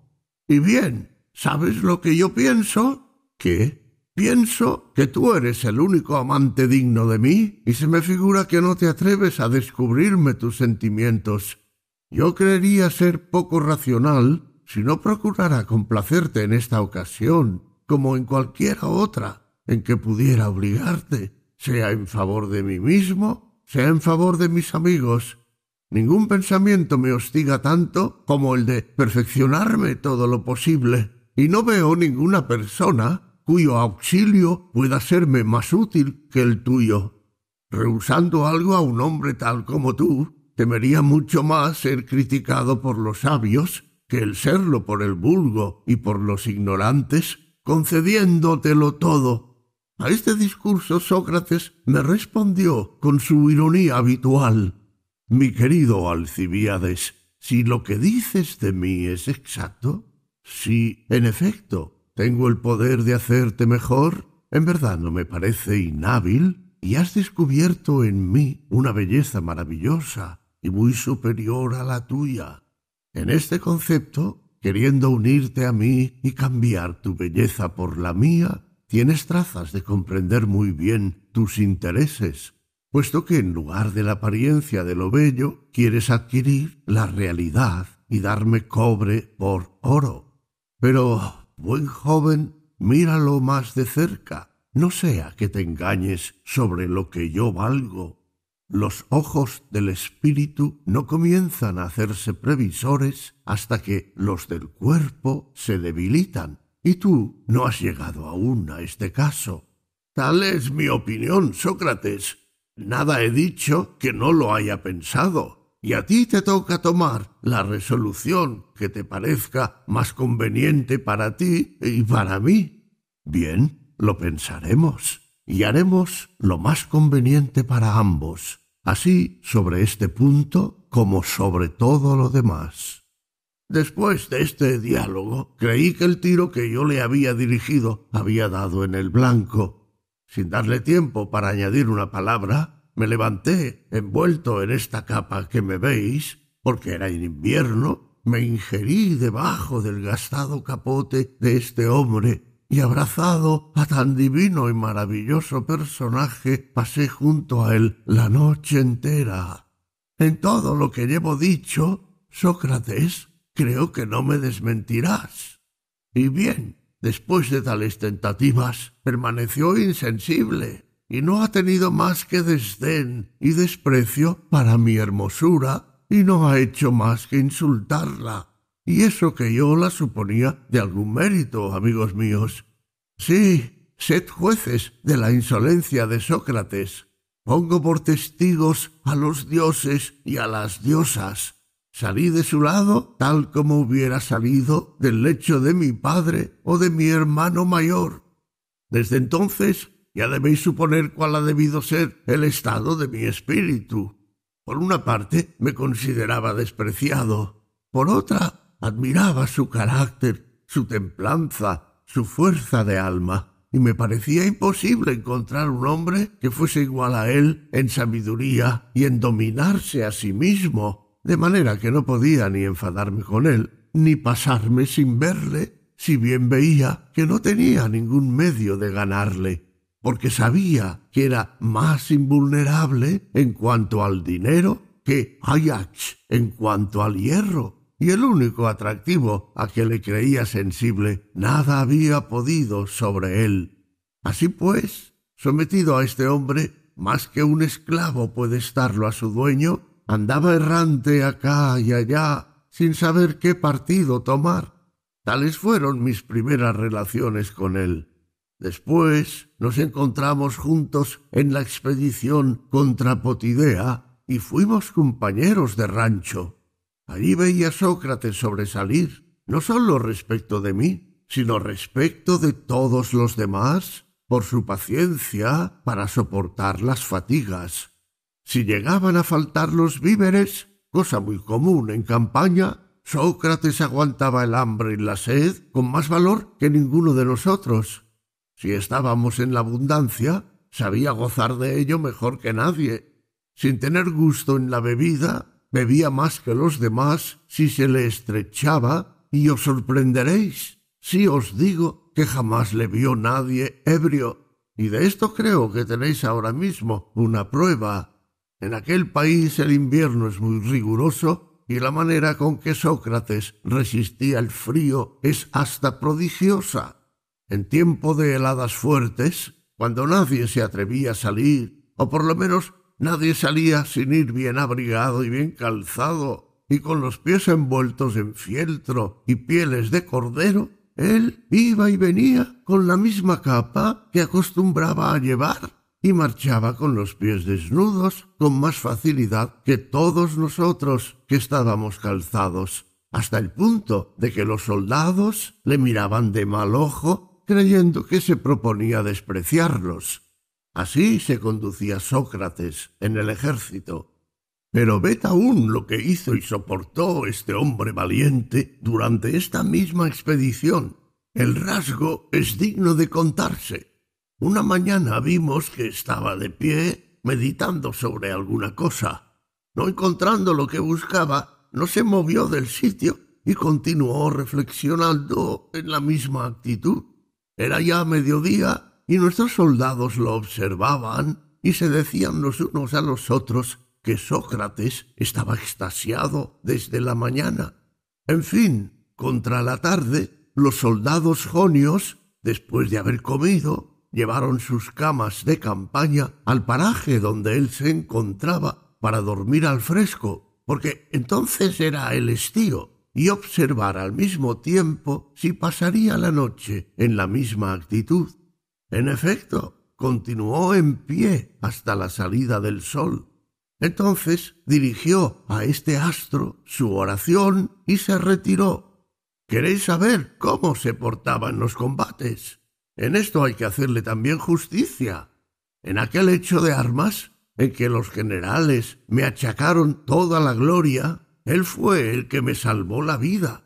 Viéndome herido, no quiso de ninguna manera abandonarme y me libró a mí y libró a mis compañeros de caer en manos del enemigo. Entonces, Sócrates, me empeñé yo vivamente para que los generales, a fin de que se te adjudicara el premio del valor, y este es un hecho que no podrás negarme ni suponerlo falso, pero los generales, por miramiento a mi rango, quisieron dármelo a mí, y tú mismo los hostigaste fuertemente para que así lo decretaran en perjuicio tuyo. También, amigos míos, debo hacer mención de la conducta que Sócrates observó en la retirada de nuestro ejército después de la derrota de Delio. Yo me encontraba a caballo y él a pie y con armas pesadas. Nuestras tropas comenzaban a huir por todas partes y Sócrates se retiraba con laques. Los encontré y los exhorté a que tuvieran ánimo, que yo no les abandonaría. Aquí conocí yo a Sócrates mejor que en Potidea, porque encontrándome a caballo no tenía necesidad de ocuparme tanto de mi seguridad personal. Observé desde luego lo mucho que superaba a Laques en presencia de ánimo y ve que allí, como si estuviera en Atenas, marchaba Sócrates altivo y con mirada desdeñosa, valiéndome de tu expresión, Aristófanes. consideraba tranquilamente ya a los nuestros, ya al enemigo, haciendo ver de lejos por su continente que no se le atacaría impunemente. De esta manera se retiraron sanos y salvos él y su compañero, porque en la guerra no se ataca ordinariamente al que muestra tales disposiciones, sino que se persigue más bien a los que huyen a todo correr. Podría citar en alabanza de Sócrates gran número de hechos no menos admirables, pero quizás encontrarían otros semejantes de otros hombres. Mas lo que hace a Sócrates digno de una admiración particular es que no se encuentra otro que se le parezca ni entre los antiguos ni entre nuestros contemporáneos. Podrá, por ejemplo, compararse a Brásidas o cualquier otro con Aquiles, a Pericles con Néstor o Antenor, y hay otros personajes entre quienes sería fácil reconocer semejanzas, pero no se encontrará ninguno ni entre los antiguos ni entre los modernos que se aproxime ni remotamente a este hombre ni a sus discursos ni a sus originalidades, a menos que se comparen él y sus discursos, como ya lo hice, no a un hombre, sino a los silenos y a los sátiros, porque me he olvidado decir, cuando comencé, que sus discursos se parecen también perfectamente a los silenos cuando se abren. En efecto, a pesar del deseo que se tiene por oír a Sócrates, lo que dice parece a primera vista enteramente grotesco. Las expresiones con que viste su pensamiento son groseras como la piel de un impudente sátiro. No nos habla más que de asnos con enjalma, de herreros, zapateros, zurradores, y parece que dice siempre una misma cosa en los mismos términos. De suerte no hay ignorante o necio que no sienta la tentación de reírse, pero que se abran sus discursos, que se examinen en su interior y se encontrará desde luego que sólo ellos están llenos de sentido y enseguida que son verdaderamente divinos y que encierran las imágenes más nobles de la virtud. En una palabra, todo cuanto debe tener a la vista el que quiera hacerse hombre de bien. He aquí, amigos míos, lo que yo alabo en Sócrates y también de lo que le acuso, porque he unido a mis elogios la historia de los ultrajes que me ha hecho. Y no he sido yo solo el que se ha visto tratado de esta manera. En el mismo caso están Carmides, hijo de Glaucón, Eutidemo, hijo de Diocles, y otros muchos a quienes ha engañado también, figurando querer ser su amante cuando ha desempeñado más bien para con ellos el papel de la persona muy amada. Y así tú, Agatón, aprovechate de estos ejemplos. No te dejes engañar por este hombre. Que mi triste experiencia te ilumine y no imites al insensato que, según el proverbio, no se hace sabio sino a su costa. Habiendo cesado Alcibíades de hablar, la gente comenzó a reírse al ver su franqueza y que todavía estaba enamorado de Sócrates. Este, tomando entonces la palabra, dijo Imagino que has estado hoy poco expansivo, Alcibíades. De otra manera, no hubieras artificiosamente y con un largo rodeo de palabras ocultado el verdadero motivo de tu discurso motivo de que sólo has hablado incidentalmente a lo último, como si no fuera tu único objeto malquistarnos a Agatón y a mí, porque tienes la pretensión de que yo debo amarte y no amar a ningún otro, y que Agatón sólo debe ser amado por ti solo. Pero tu artificio no se nos ha ocultado. Hemos visto claramente a dónde tendía la fábula de los sátiros y de los silenos. Y así, mi querido Agatón, desconcertemos su proyecto y haz de suerte que nadie pueda separarnos al uno del otro. En verdad, dijo Agatón, creo que tienes razón, Sócrates, y estoy seguro de que el haber venido a colocarse entre tú y yo solo ha sido para separarnos. Pero nada ha adelantado porque ahora mismo voy a ponerme al lado tuyo. Muy bien, ven aquí a mi derecha. ¡Oh, Júpiter! exclamó Alcibiades. ¿Cuánto me hace sufrir este hombre? ¿Se imagina tener derecho a darme la ley en todo? Permite, por lo menos, maravilloso Sócrates, que Agatón se coloque entre nosotros dos. No, imposible, dijo Sócrates, porque tú acabas de hacer mi elogio, y ahora me toca a mí hacer el de mi vecino de la derecha. Si Agatón se pone a mi izquierda, no hará seguramente de nuevo mi elogio antes que haya hecho yo el suyo.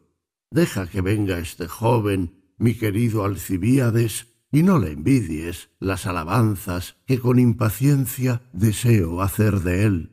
No hay modo de que yo permanezca aquí, Alcibíades, exclamó Agatón. Quiero resueltamente mudar de sitio para ser alabado por Sócrates. Esto es lo que siempre sucede donde quiera que se encuentra Sócrates. Solo él tiene asiento cerca de los jóvenes hermosos. Y ahora mismo, ved qué pretexto sencillo y plausible ha encontrado para que Agatón venga a colocarse cerca de él. Agatón se levantaba para ir a sentarse al lado de Sócrates cuando un tropel de jóvenes se presentó a la puerta en el acto mismo de abrirla uno de los convidados para salir y penetrando en la sala tomaron puesto en la mesa. Hubo entonces gran bullicio, y en el desorden general los convidados se vieron comprometidos a beber con exceso. Aristodemo añadió que Erixímaco, Fedro y algunos otros se habían retirado a sus casas. Él mismo se quedó dormido porque las noches eran muy largas y no despertó hasta la aurora al canto del gallo después de un largo sueño. Cuando abrió los ojos, vio que unos convidados dormían y otros se habían marchado. Solo Agatón, Sócrates y Aristófanes estaban despiertos y apuraban a la vez una gran copa que pasaban de mano en mano, de derecha a izquierda. Al mismo tiempo, Sócrates discutía con ellos. Aristodemo no podía recordar esta conversación porque, como había estado durmiendo, no había oído el principio de ella, pero compendiosamente me dijo que Sócrates había precisado a sus interlocutores a reconocer que el mismo hombre debe ser poeta trágico y poeta cómico, y que cuando se sabe tratar la tragedia según las reglas del arte, se debe saber igualmente tratar la comedia. Obligados a convenir en ello, y estando como a media discusión, comenzaron a adormecerse. Aristófanes se durmió el primero y después Agatón. Cuando era ya muy entrado el día, Sócrates, viendo a ambos dormidos, se levantó y salió acompañado, como de costumbre, por Aristodemo. De allí se fue al liceo, se bañó y pasó el resto del día en sus ocupaciones habituales, no entrando en su casa hasta la tarde para descansar. Fin